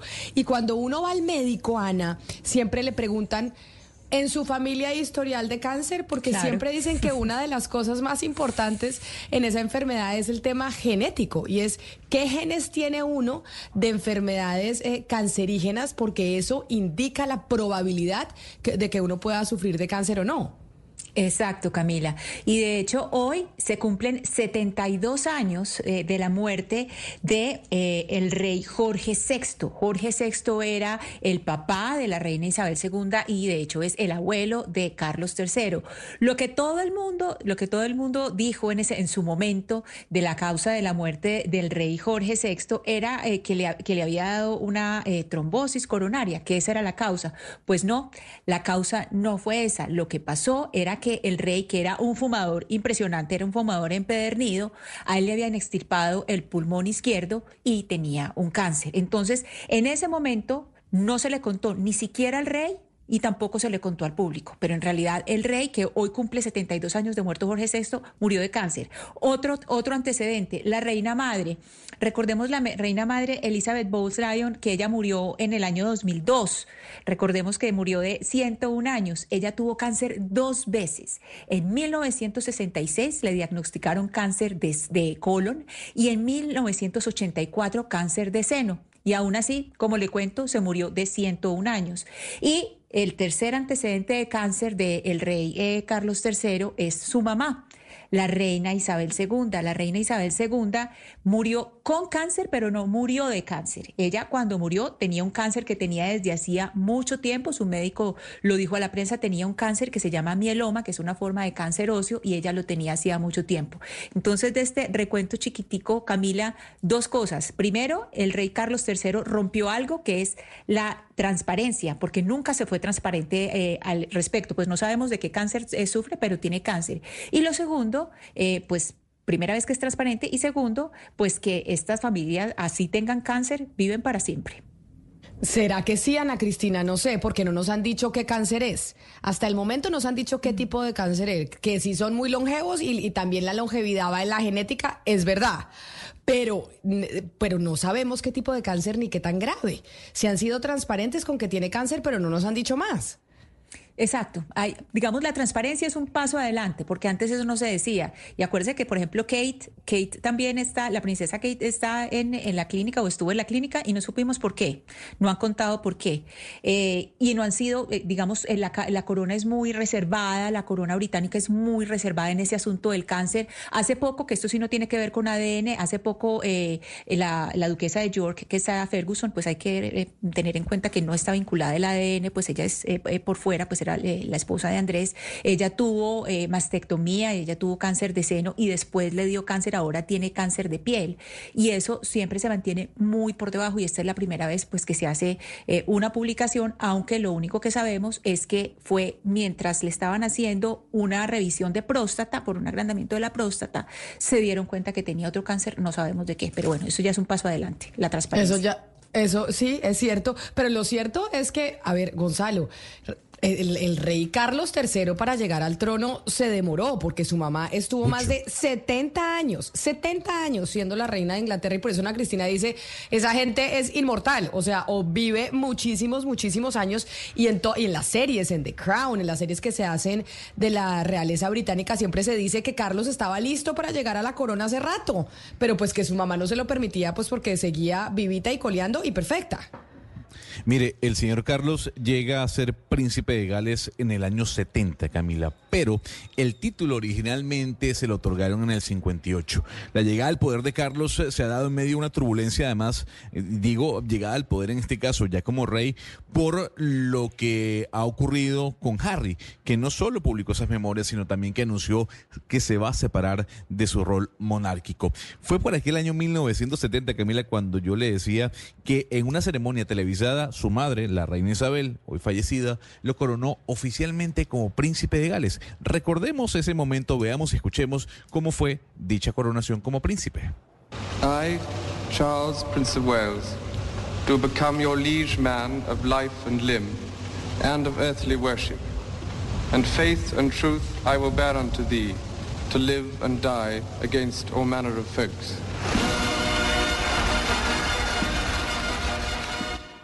Ahí se da entonces la coronación tan esperada del rey Carlos III, pero además digo tan esperada, Gonzalo, porque Charles Philip Arthur George, que es eh, su nombre, ¿no? Ese, ese, es el nombre de, del rey Carlos, pues llega al trono después de pasar, entre otras cosas, por una cantidad de escándalos que no los han recordado las series de Netflix. Pues desde la filtración de conversaciones eróticas que mantuvo con Camila Parker, Camila, eso lo publicaron medios ingleses en el año 92, hasta todo lo que ocurrió con respecto a su relación con la princesa Diana, de quien tiene dos hijos, ya usted sabe, William y Harry. Déjeme decirle, Camila, es políglota, ¿no? El señor habla inglés, francés, alemán y galés. Toca el cello, la trompeta y el piano. Gonzalo, y quiero que le diga quiero decirle una cosa, dicen que tiene muy buen humor. Dicen que ¿Ah, además el rey, sí, eso dicen, pero pues nosotros no tenemos ni idea, hablando como si fuéramos los mejores amigos, pero sí dicen que tiene muy buen humor. Le puedo decir que le gusten los huevos hervidos, Camila. Que no pasen de siete minutos, ¿no? Al señor le gustan todos los días eh, comerse sus huevos hervidos, pero eso sí, que no pasen de siete minutos. La coronación de Carlos, porque lo que escuchábamos, Camila, fue la coronación de él como príncipe de Gales, se dio en el año 2022. Luego, como bien mencionaba usted, de 70 años de reinado de Isabel. En medio, como decíamos, de una fricción de la familia, Carlos y Andrés por ejemplo, que su hermano no se llevan para nada bien. Eh, mm, y eso, aunque se ha desmentido desde eh, la comunicación oficial del Palacio de Buckingham, los conocedores de la familia real dicen que la relación no es buena. Escuchemos parte de la coronación de ahora sí, el rey Carlos III, cuando todos los asistentes cantaban God Save the King. Escuchamos eh, el God Save the King ya con la coronación del señor Carlos III, que tiene 75 años, Camila, 75 años. Fuentes cercanas a, la monarquía inglesa eh, han confirmado lo que yo le venía diciendo, que eh, ha vivido muchas frustraciones en estos años y tanto, nueve meses básicamente, nueve meses o un poquito más de nueve meses, más de un año de, de reinado, sobre todo por el tema de Harry. La biografía de Harry golpeó muchísimo al rey Carlos eh, por lo que decía ahí su hijo y más allá de eso lo que yo le mencionaba, la separación de su rol monárquico. Aún así, claro, Gonzalo, es que es que mire, ellos tienen, pues como todas las familias, porque ninguna familia es perfecta, ellos tienen una cantidad de rollos familiares como todos los tenemos, pero lo que pasa es que es como es público y este libro de Harry, usted se acuerda que hablábamos de cómo había batido todos los récords, que se vendió más rápido en preventa, que se lo leyó una cantidad de gente y ahí sí cuentan cómo esa relación entre él y, y Harry es desastrosa, pero entre otras por el tema de Camila desastrosa, Camila, desastrosa por eso, por esa relación, incluso eh, por las conversaciones eróticas que surgieron luego por parte de la prensa eh, em, del, del, corazón allá en el Reino Unido por aquella década del 92. Aún así, más allá de todas las fricciones, frustraciones que el señor tiene con su familia y sabiendo que Harry va a ir a el Reino Unido a visitar a su padre, el señor tiene tiempo de pintar acuarelas, Camila. El señor ama pintar acuarelas, es una pasión, así como la pasión que tiene de escribir libros. En total ha redactado 11 libros, sobre todo libros infantiles. Ayer conocíamos, como usted mencionaba, la noticia del eh, diagnóstico del rey Carlos III de cáncer y en la BBC lo anunciaban de última hora. We've received breaking news from Buckingham Palace, which has announced that the King has been diagnosed with cancer. Let me bring you that statement from Buckingham Palace in full. During the King's recent hospital procedure for benign prostate enlargement, a separate issue of concern was noted. Subsequent diagnostic tests have identified a form Así lo anunciaba eh, la BBC desde el Palacio de Buckingham. Eh, nos informan o se informa oficialmente que el rey Carlos III ha sido diagnosticado con cáncer. Para que entiendan un poco, la línea de sucesión del trono es la siguiente. En este caso de Carlos III no poder continuar siendo el rey del Reino Unido. El siguiente en la línea sería el príncipe Guillermo o el príncipe Williams, Camila. Primer hijo de Carlos y Diana fue el duque de Cambridge y ahora es el actual príncipe de Gales. Así es, Gonzalo, pero este anuncio del cáncer del rey Carlos III y después de haber tenido el Día Mundial de la Lucha contra el Cáncer este fin de semana, nos lleva a recordar que, de acuerdo con la Organización Panamericana de la Salud, si no se toman medidas para prevenir y controlar el cáncer, se prevé que los diagnósticos van a aumentar en un 59% en los próximos 20 años. ¿Eso qué quiere decir? Que la probabilidad de los que estamos aquí sentados en la mesa en unos años lleguemos tener cáncer es bastante alta. Así que esta transparencia que decía Ana Cristina de parte de la familia real sobre el cáncer del rey Carlos III, pues por lo menos tiene algo positivo y es llevar a alertar a la humanidad sobre la importancia de prevenir esta enfermedad si es que se puede hacer. Por eso quiero saludar al doctor Juan Carlos Velázquez, que es el jefe de los centros de oncología de la clínica del Country Clínica La Colina. Doctor Velázquez, bienvenido. Gracias por atendernos. Hola, muy buenos días. Muchísimas gracias por la invitación. Doctor Velázquez, ¿el cáncer lo podemos prevenir o no lo podemos prevenir? Porque cada vez tenemos más gente alrededor, gente famosa como el rey Carlos III, pues padeciendo de cáncer. ¿Hay algo que podemos hacer para prevenir, como dice la Organización Panamericana de la Salud? Bueno, en realidad algunos cánceres son prevenibles. Eh, algunos son derivados, por ejemplo, de conductas de riesgo, como es el hecho del hábito de fumar, la obesidad, el sedentarismo, el excesivo consumo de carnes rojas, el uso de, embutidos, por ejemplo, y también de infecciones como la del virus del papiloma o del virus de la hepatitis B. Entonces, muchos de estos cánceres eh, realmente son prevenibles. Hay otros que no podemos prevenir, eh, digamos que son de muchísimo mayor dificultad, como por ejemplo el cáncer de páncreas eh, o por ejemplo eh, otros tipos de, tumores eh, que, son muy difíciles de, prevenir, pero hay un porcentaje de pacientes que sí podemos alertar para cambiar estilos de vida y hábitos de riesgo. Doctor Velázquez, como usted sabe, eh, lo hemos invitado pues por el diagnóstico que le hicieron al, rey en Inglaterra y eh, no se sabe qué tipo de cáncer es, pero lo que sí se sabe es que cuando le estaban haciendo unos exámenes por el agrandamiento de la próstata, eh, pudieron constatar que no era cáncer de próstata, pero sí encontraron el cáncer que sí padece. Teniendo en cuenta cuáles son los órganos que están cerca a la próstata, que son el recto, la vejiga, la pared pélvica y bueno, usted me corregirá o añadirá cuáles más, ¿cuál puede ser la, posiblemente el tipo de cáncer que se descubre cuando se está haciendo un examen eh, con este objetivo de, del agrandamiento de próstata? Bueno, realmente no, el, agrandamiento de próstata tendría relación exclusivamente con el cáncer de próstata. Eh, claramente otros cánceres que afectan al aparato eh, urinario, pues pueden ser el cáncer de vejiga, el cáncer de riñón, el cáncer pielo-ureteral, es decir, de la pelvis renal y del uréter, pero pues realmente digamos que habría que eh, considerar cuáles fueron los síntomas que él realmente tenía y los hallazgos para poder decir de qué carcinoma estamos hablando. En la zona también está obviamente el recto, el ano, el colon sigmoides. Hay multitud de órganos que pueden estar afectados en esa zona.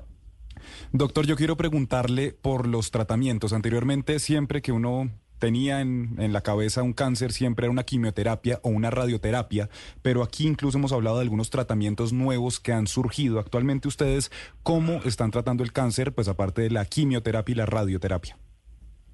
Bueno, realmente eh, la posibilidad de tratamientos para el cáncer ha crecido de manera muy importante en los últimos años y los tratamientos, digamos, pilares como la cirugía, la quimioterapia y la radioterapia siguen siendo fundamentales, pero hoy en día se han visto enriquecidos por otras terapias como por ejemplo la inmunoterapia, que fue objeto del Premio Nobel de Medicina hace unos años, eh, y que tiene una, una, manera de actuar sobre el cáncer muy diferente, a diferencia de la quimioterapia que va a destruir la célula tumoral. La inmunoterapia lo que busca es quitar los frenos que el cáncer le pone al sistema inmunológico para que el mismo sistema inmune del paciente ayude a atacar el cáncer. El cáncer debería ser reconocido eficazmente por el sistema inmunológico y destruido por el sistema de defensa, pero el cáncer tiene varios mecanismos por los cuales frena el sistema inmune. De esta manera la inmunoterapia reconstituye esta actividad inmunológica y se constituye en un adyuvante de la quimioterapia, en un complemento o en algunos casos es el tratamiento principal del cáncer. También tenemos otras terapias dirigidas contra el cáncer en lo que tiene que ver las vías que tiene la célula cancerosa para sobrevivir, multiplicarse, viajar, producir metástasis, esas vías metabólicas también se pueden intervenir se pueden bloquear con drogas específicamente eh, dirigidas allí. Esto es lo que se llama la terapia blanco dirigida. También tenemos tratamientos hormonales y ahora, más recientemente ha tomado mucho interés también las terapias de las, de las combinaciones de anticuerpo droga, es decir, drogas que van como un caballo de Troya dirigidas a la célula tumoral, se pegan a través del anticuerpo a la célula tumoral de manera específica, entran a la célula tumoral y allí liberan eh, el contenido del fármaco que destruye a esta célula maligna. Entonces hay diferentes modalidades de tratamiento que estamos empleando hoy en día para el manejo sistémico. Y también hay terapias locales eh, como la trioblación o la embolización, que son otras terapias o la radiofrecuencia dirigidas a lesiones puntuales. Doctor Velázquez, mi compañera Camila Zuluaga mencionaba el tema hereditario eh, y la importancia que puede tener la herencia para los casos de cáncer en el planeta. ¿Cuál es el porcentaje, si es que lo tiene, de importancia de la herencia sobre una persona que es diagnosticada con cáncer? ¿Hay una importancia y un elevado eh, eh, porcentaje de probabilidad de que si su padre, su madre, su abuelo tuvieron cáncer, uno padezca la enfermedad? Bueno, el tema de la herencia es un tema importante. Realmente las enfermedades que son específicamente, o sea, los cánceres que son debidos específicamente a la alteración de un gen en concreto y que se transmiten de manera directa, eh, digamos que de, de forma heredofamiliar, pues son un porcentaje pequeño. Digamos que estamos hablando de un 5% de los cánceres. Pero luego están otros, digamos, ya no un gen específico, sino la combinación de diferentes alteraciones genéticas que pueden incrementar el riesgo en una persona, pero ya no lo hacen de manera tan determinante como se trata de una mutación de un gen especial de los genes asociados a cáncer heredofamiliar. Es decir, por ejemplo, una paciente con cáncer de mama que tiene en su familia una mutación del gen BRCA1 o BRCA2 puede tener un riesgo de más del 90% de desarrollar el cáncer de seno a lo largo de su vida, a diferencia de un aumento del riesgo de tan solo un 30% que puede tener una mujer que tenga algunas, eh, digamos que mujeres eh, en su familia cercana afectadas por el cáncer, pero en donde no hay un único gen tan asociado al cáncer de seno como esto. Entonces, digamos que esto tiene diferentes grados de importancia. Las que son claramente heredofamiliares, estamos hablando de un 3 a 5% de los casos de cáncer. Doctor Velázquez, eh, volviendo al, punto de, de cuál es el tipo de cáncer que podría padecer el rey, si es un cáncer, en, digamos, en el área abdominal, pues la gente, o por lo menos yo, es, a ese tipo de cáncer le tengo mucho miedo porque eh, generalmente se dice que son cánceres, son tipos de cáncer con una sintomatología tardía, es decir, que presentan sintomatología cuando ya están en estado avanzado y que además eh, con los tratamientos existentes, existentes hay menor posibilidad de sobrevida. ¿Esto siempre es así o esto ya ha cambiado? O sea, si a uno le hacen un diagnóstico de cáncer en la cavidad abdominal, eh, ¿tiene que resignarse a que le queda poco tiempo de vida o hay, hay alternativas que pues, más esperanzadoras? Bueno, realmente el tema no es tanto la topografía, digamos, abdomen versus tórax, sino va un poquito más relacionado a órgano específico y también claramente el estadio de la enfermedad. Eh, digamos que pacientes que son identificados con un cáncer de colon en un estadio temprano, pues digamos que tienen unas altas posibilidades de ser, eh, beneficiar de un tratamiento curativo. Si uno tiene el mismo cáncer de colon o de recto, pero con enfermedad metastásica, si esa enfermedad metastásica sea asintomática, pues el pronóstico claramente es diferente y usualmente la enfermedad metastásica pues no es eh, curable en la mayoría de los casos. Ahora bien, hay unos grupos de pacientes que teniendo ese mismo cáncer de colon, pero con alteraciones eh, muy particulares a nivel molecular, como por ejemplo la inestabilidad microsatelital, que es una característica en concreto de algunos pacientes eh, en especial, pues puede tener una supervivencia mucho mejor con los tratamientos hoy en día disponibles que ese mismo cáncer de colon metastásico al hígado. Entonces realmente son muchos los factores. En el caso, por ejemplo, de las mujeres, eh, uno de los cánceres ginecológicos más importantes es el cáncer de endometrio, un órgano que también está, por supuesto, pues localizado allí en pelvis, pero ese se manifiesta muy tempranamente a través de sangrado eh, vaginal anormal y eso permite un diagnóstico muy oportuno del cáncer. Y teniendo el mismo cáncer de endometrio, dos mujeres, de acuerdo con sus características eh, ya, mm, digamos que moleculares del tumor, pueden tener pronósticos también totalmente diferentes. Entonces, realmente son muchos los elementos. Doctor Velázquez, hemos hablado del componente de ADN, pues el componente familiar en el desarrollo del cáncer, que es el caso pues eh, que nos trae a esta conversación, que es el, el, rey Carlos III. Y le quiero preguntar si esa misma característica que lo hace a uno propenso al cáncer uno también heredaría esa posibilidad de aliviarse del cáncer o de mejorarse del cáncer, porque estamos hablando que la abuela de él se alivió de dos cáncer hace mucho tiempo, uno en 1966 y el otro en 1984, y la medicina ha avanzado muchísimo desde entonces, y esta señora se murió de 101 años. ¿Esa capacidad de recuperarse también se hereda o eso, o eso sí no, se hereda lo maluco? bueno, es una buena pregunta. No, realmente, digamos que tiene mucha importancia en el tipo de alteración genética que lleva al cáncer. Es decir, eh, por ejemplo, si uno lo que tiene es un síndrome de Lynch, que es una enfermedad hereditaria, en donde lo que está alterado es la capacidad de recomponer los daños del material genético que todos los días nos suceden en el proceso normal de generación de células hijas a partir de células eh, madres, pues esos cánceres que se asocian a Lynch tienen mejor pronóstico, eh, sobre todo con los tratamientos que tenemos hoy en día, que los cánceres que no tienen esa característica. Pero digamos que en general no podemos extrapolar que, eh, digamos que por familiares, eh, digamos, arriba de nuestro árbol genealógico que se que, que, les fue muy bien, digamos que la descendencia va a tener el mismo curso y claramente un cáncer es totalmente diferente de otro. Le, le pregunto por la alimentación, doctor Velázquez. hay muchos mitos o se habla mucho de alimentos que generan mayor riesgo de cáncer en las personas. Eh, ¿Qué tan cierto es el tema, por ejemplo, de las carnes rojas, de los ultraprocesados? ¿Qué tan riesgosos son para, o, para propiciar un cáncer, en, por ejemplo, de colon, de próstata, cualquier tipo de cáncer? Bueno, es una muy buena pregunta. Realmente la Organización Mundial de la Salud hoy en día considera a, las, a los embutidos como carcinógenos del grupo 1, es decir, sustancias que realmente están eh, asociados a un mayor riesgo de cáncer. También hay estudios de tipo eh, pues epidemiológico, usualmente son estudios de retrospectivos o de cortes que muestran que las personas que tienen un consumo excesivo de carne puede tener un mayor riesgo de cáncer de colon. Entonces, sí hay vinculaciones entre la alimentación y el riesgo de algunos cánceres, pero esto es, digamos que, asociaciones puntuales para algunos cánceres en concreto.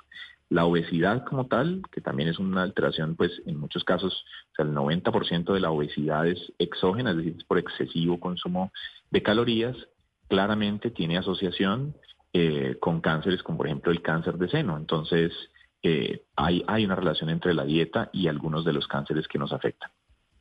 Pues doctor Juan Carlos Velázquez, jefe de oncología clínica de la clínica del Country y clínica La Colina, gracias por hablar con nosotros hoy, que obviamente pues el tema del, del rey Carlos III y su cáncer puso al mundo a hablar nuevamente de esta enfermedad y qué bueno que estamos hablando de ella porque es importante por lo menos hacer lo que se pueda para prevenirla. Mil gracias por atendernos.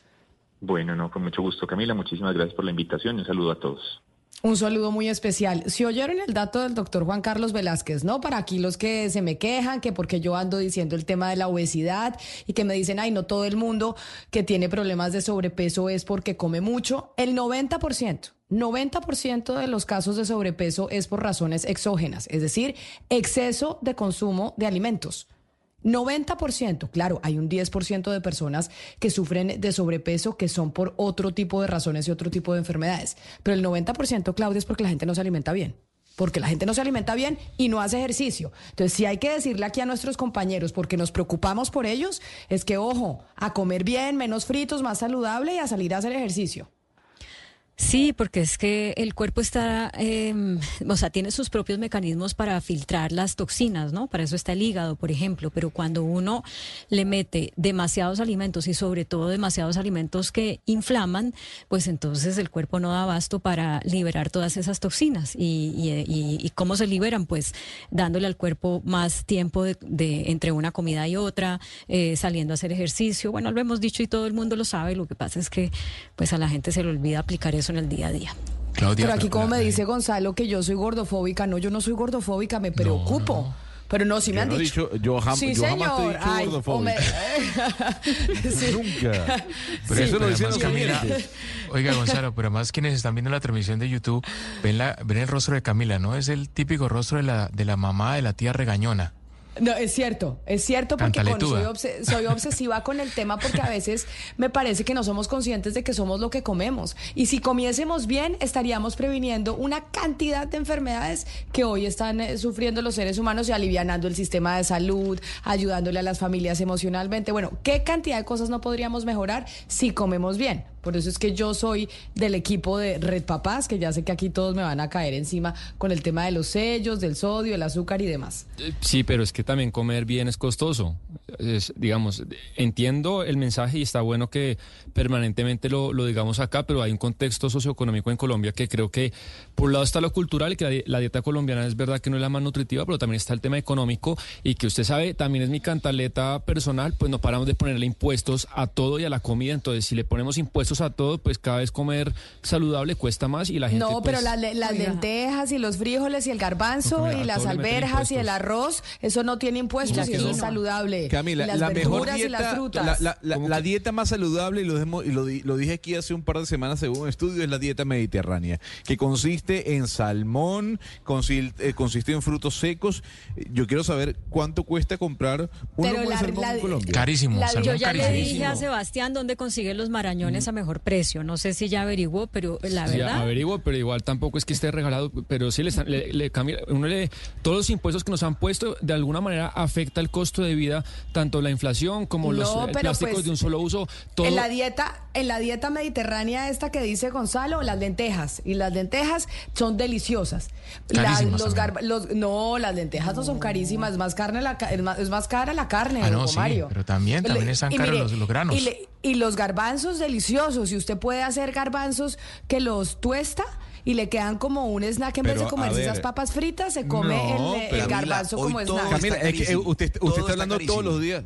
Usted, usted está hablando puro de lentejas y garbanzos. Deme más, deme más, deme más que yo no puedo vivir solamente de lentejas y garbanzos. El arroz, ¿Qué sí, otras el opciones? arroz, el tomate. Muy bien. Exacto, el el, frijol es tomate, de la, la- misma familia. Carísimo, el, carísimo. el aguacate, que además viene aquí del, eh, del departamento del Tolima, aquí cerquita, pues ah, cerquita de Bogotá. Camila, Em, yo compraba el a aguacate, 5 las verduras. pesos y están en 12 mil. Aguacates los compraba a 5 mil y están en 12 mil. O sea, Pero ¿dónde está comprando la el cosa. aguacate a 12 mil usted? En la calle será, Acá, donde esos puestos que no, son no, carísimos. carísimo. Estaba a 5 mil Camila el aguacate bien bueno del Carmero y están a 10 mil y 12 mil pesos impuestos aguacate. por todas partes, O sea, a todo le todo ponen, subió, a todo le ponen impuestos. Y la Mire, usted, sí. usted, usted va a Corabastos y le dicen cuáles son los alimentos que están eh, en, en cosecha. cosecha. y cuáles están más baratos. Y esos no tienen impuestos, Sebastián. Pero ¿cómo Entonces, a eh, todo tienen le- impuestos las No, gaseosas. es que- tienen no. impuestos los, los, los alimentos que no son saludables. Es que una cosa es el impuesto saludable, que claro, que es directo, porque usted a la Coca-Cola de, de manera directa le, le mete un impuesto, porque Red Papás pues empujó y empujó y logró meter el impuesto a la Coca-Cola. Pero en toda la cadena de impuestos que nos han puesto en los últimos dos años, más la inflación, la comida ha subido barbaridades. Si usted le pone 35% de impuesto a las empresas, pues ¿cómo que no se va a encarecer el tema? Si la inflación es de dos dígitos durante dos años, ¿cómo que no se va a encarecer las cosas? La gasolina, el, el- el paquete, eh, los plásticos de un solo uso, etcétera, etcétera. Pero eso la no gente- quiere decir, eso no quiere decir que usted no pueda comer saludable, Gonzalo Pero es costoso. Porque es que ustedes me No, meten las dos cosas en la misma canasta No, no, y es no, costoso. señor. Pero es costoso. Bueno, está bien, ustedes- Camila. Un plato, un plato, le voy a decir algo, un, un- un plato con un aguacate, un, un lomo de salmón y un arroz no es un plato económico. Y usted lo sabe, sobre todo por la proteína, que dicen que el salmón es sumamente, eh, eh, eh, eh, o sea, una, recomiendan la ingesta de salmón o de pescado. ¿Me va a decir que el pescado en Bogotá es, es barato o económico? O no es, ¿O no es barato porque nosotros no estamos cerca de río ni cerca de mar. Entonces, por eso en Bogotá particularmente la comida de mar es costosa. Allá en Panamá usted le sale más barato porque usted tiene el mar al frente. Entonces, en Bogotá obviamente siempre la comida de mar ha sido cara. Pero usted Lo- puede lo- comer otras pasa cosas. es que usted, usted se remite a tres platos y Claudia la apoya con un cuarto. Frijoles, garbanzos, lentejas y arroz. No y más. quinoa. Oiga. Quinoa y verduras Y frutas. Y No verduras sé. y frutas. Sí, señor. Me hace falta, verduras. me hace, me hace falta el, el pescado, el salmón, Pollo, eh, huevo, el pulpo, sí, el sí, pollo, métale el unas huevo. Pero todo eso Le puede eso ha subido, meter. no El subido. huevo no, pero eso, pero eso no tiene, pero eso no tiene impuestos, Sebastián. Es que usted se queja de los impuestos. Pero- eso no tiene impuestos, es canasta básica. ¿Cómo? Pero, Camila, todo ha subido, pero es que todo ha subido en los últimos Sí, años. pero usted, por- claro, pero usted me está metiendo y me está diciendo que no se puede comer saludable, que porque es muy caro. Y me dice lo de los impuestos. y todos los alimentos que hemos mencionado no están con impuestos. pero Camila, ¿cómo que no le han metido impuestos a todos de manera directa ¿Al o indirecta? pollo? Eso te- ¿Al pollo? Si usted le sube los impuestos, si usted, primero la inflación es un impuesto, pues yo creo que no, lo considero un impuesto. está- está- están pataleando porque Y- ustedes me están diciendo no. que es que el tema de Red Papás no se puede. Es que no solo porque por todo, Red que todo, ter- que todo termina carísimo.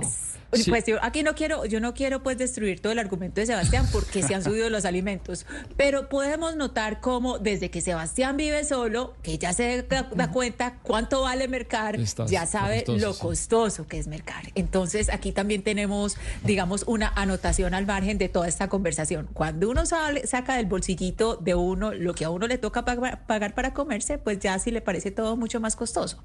Y además porque la generación bombril de la que hablábamos ayer, pues tiene menos ingresos Ana Cristina, o por lo menos así lo ha dicho Anif. José Ignacio López es el presidente del Centro de Estudios Económicos Anif, y precisamente encontraron eso, que la generación de Sebastián hoy tiene un ingreso menor a la generación de sus papás cuando tenían esa edad. Doctor López, bienvenido a Mañanas Blue, mil gracias por atendernos. Bueno, un gusto estar con ustedes, Camila, eh, acompañándolos en esta discusión económica. Cuando yo estudiaba economía en la Universidad de los Andes, mi profesor era Juan Carlos Echeverry.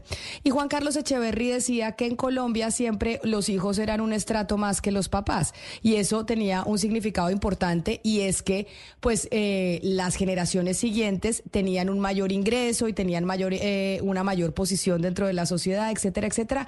Y eso mostraba cómo la economía iba mejorando. Lo que pasó con la generación eh, de Sebastián y la mía también, porque somos la misma generación, quiere decir que nosotros somos la primera generación en donde eso no pasa, en donde nosotros somos más pobres que nuestros papás. Bueno, Camila, eh, nuestro análisis no lo podemos llevar hasta allá porque no es eh, intergeneracional como lo estás planteando tú. Es decir, eh, y yo también tuve a Juan Carlos eh, como profesor y el, chiste de que siempre los hijos son un estrato más, más alto que, los, que los papás muestran algo que es típico de- del perfil de desarrollo de un país. Los países en la medida que se desarrollan, las generaciones más jóvenes empiezan a tener más ingresos, sobre todo todas esas generaciones que van, están en su etapa productiva, pues se encadenan a eh, procesos más productivos, de mayor ingreso, etcétera, etcétera. ¿Qué es lo que hicimos en ANIF? En ANIF esta semana le compartimos a, a nuestros suscriptores un informe do- donde comparamos los ingresos de 2022 contra 2012. Y por eso, Camila, eh, luego quizás, eh, y me lo llevo de tarea, habría que hacerlo intergeneracionalmente. 10 años realmente no es una generación. Pero lo que encontramos es lo siguiente, cuando comparamos los ingresos del 2022 eh, frente a 2012, pues vemos que el país ha avanzado mucho. Y eso es a pesar de la pandemia. Recordemos que la pandemia estuvo ahí y fue un retroceso importante, pero a pesar de la pandemia vemos ingresos muy importantes, sobre todo en las generaciones en su etapa productiva, gente en los 30, gente en los 40. Pero algo que nos llamó la atención y nos preocupa es que cuando miramos los ingresos de la franja de 21 a 25 años en 2022, es decir, los más jóvenes de la distribución de ingreso, esos ingresos son inferiores 3% en términos reales, es decir, incluso controlando por, el tema inflacionario, a los ingresos de los jóvenes entre 21 y 25 años del 2012. Y eso, eh, por un lado, es, es llamativo porque, repito, en general, cuando uno mira los países, en la medida que los países crecen, todas las generaciones van, van subiendo ingreso.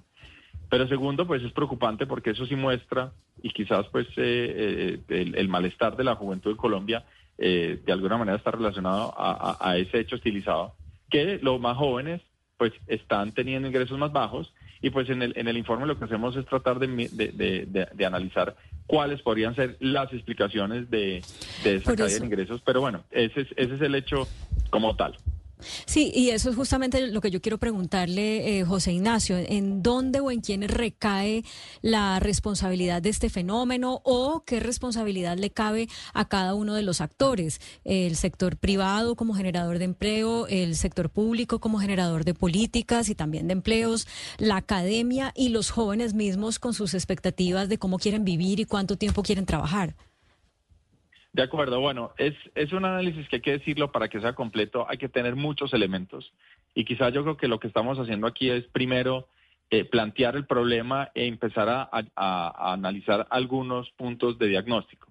Una de las cosas que llamamos la atención es que el país en los últimos años, sobre todo en esa década, tuvo unas ganancias muy importantes en acceso a la educación, es decir, la cobertura educativa ha venido aumentando. Y en la medida que la, cobertura educativa ha venido aumentando, uno pensaría que pues esos jóvenes van a estar, van a tener mejores posibilidades, eh, eh, digamos, de acceder a trabajos y por tanto de ingresos. Pero también llamamos la atención que por, en materia de calidad educativa, las ganancias han sido muy bajas.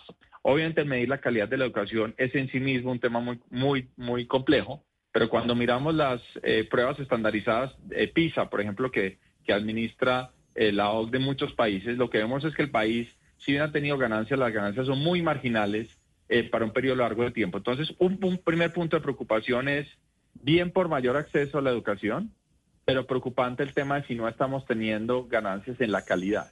¿Y eso por qué es relevante a la hora de pensar en ingresos? Bueno, porque si no tenemos ganancias en, calidad de la educación, puede haber lo que los eh, algunos analistas llaman una un, un mismatch eh, perdón por el término inglés, pero ese es el término que usa la literatura, donde los, los, eh, los jóvenes tienen unas habilidades que no corresponden necesariamente, no hacen un match con las habilidades que el sector privado requiere para, para, para sus procesos productivos. ese es un primer punto para analizar eh, y ese es uno de los que, estamos, que hacemos énfasis en el, en el informe. No es lo único, como tú mencionas, hay muchos otros elementos. ahí está el elemento también de cuál es eh, la flexibilidad del mercado laboral, de cómo estamos pensando la regulación del mercado laboral, si no le estamos dando las herramientas o las oportunidades a los jóvenes para que se inserten en el mercado laboral, ese, es un punto. El otro puede ser el costo inicial de la, de la formalidad. Ahí el país siempre ha hablado de, hay un costo, sabemos que hay un costo de la formalidad y quizás necesitamos programas eh, más específicos para que los jóvenes se inserten a esos, a esos programas eh, y puestos de formalidad que son los que les van a permitir mayor ingreso. Pero repito, es una discusión que está abierta, no pretendemos eh, cerrarla, pero sí queremos llamar la atención eh, de ese punto tan importante y es los jóvenes están teniendo ingresos reales eh, menores que hace una década. Tenemos que hacer algo para solucionar ese, esas o las oportunidades a los jóvenes para que se inserten en el mercado laboral. ese es un punto. El otro puede ser el costo inicial de la, de la formalidad. Ahí el país siempre ha hablado de, hay un costo, sabemos que hay un costo de la formalidad y quizás necesitamos programas eh, más específicos para que los jóvenes se inserten a esos, a esos programas eh, y puestos de formalidad que son los que les van a permitir mayor ingreso.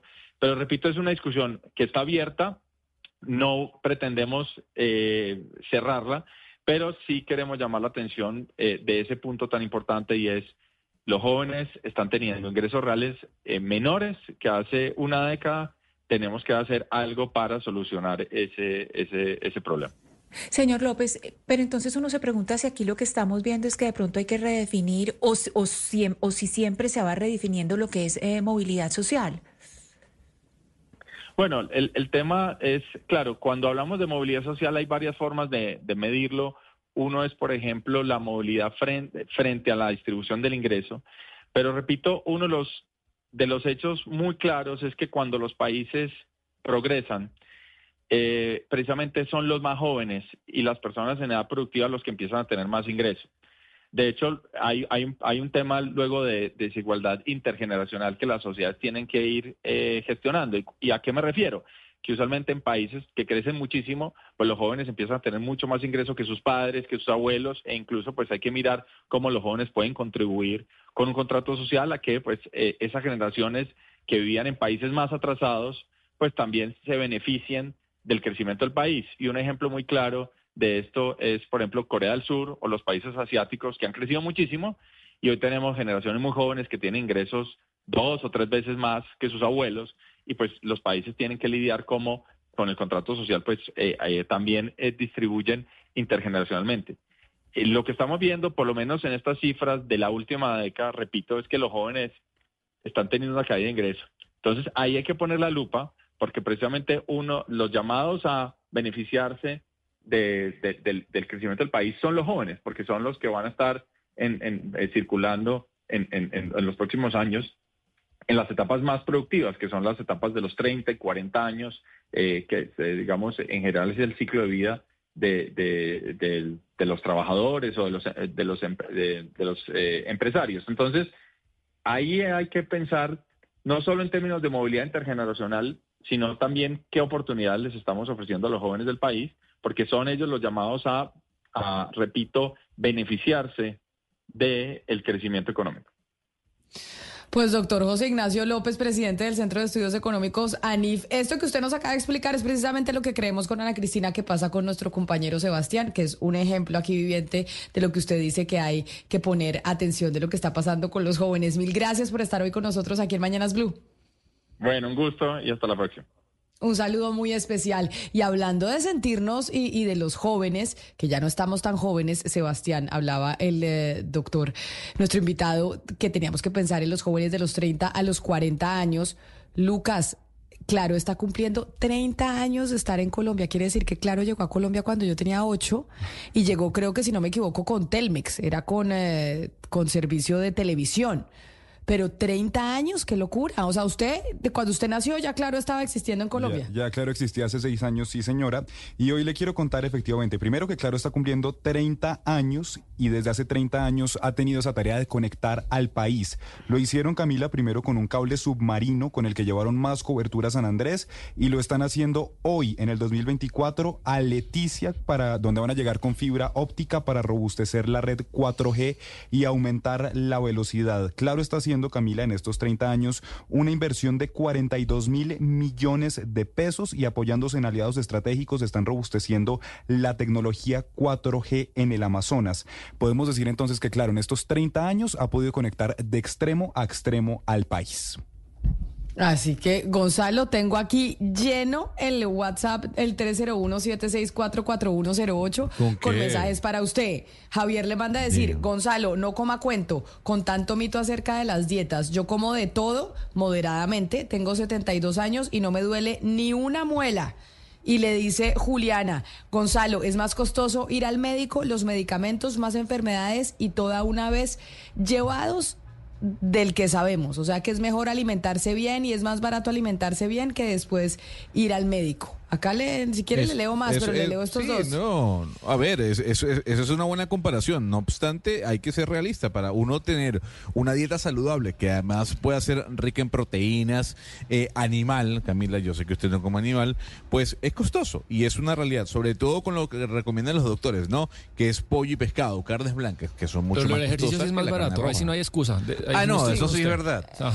y lo, del ejercicio, lo de no comer dulce y lo de las gaseositas, ¿no? Porque es la gaseosa, el dulce, el, el cigarrillo, que con lo que nos gastamos en cigarrillo podemos eh, alimentarnos mejor. Eso, eso es verdad, pero aquí me atacan a doquier, ¿no? Porque cuando uno pasa por Blue, todo el mundo come dulce, ¿no? Y galletitas, y la tortica y el chocorramo. Esta máquina de Blue Radio es asaltada por Mañanas Blue 1030, ¿no? Todos los días. Así llegamos nosotros al final de esta emisión. A ustedes mil gracias por habernos acompañado en Mañanas Blue. No se muevan de sus radios y de nuestro canal de YouTube de Blue Radio en vivo, porque ya ha llegado don Ricardo Espina con la actualización de las noticias de lo que pasa en Colombia y en el mundo.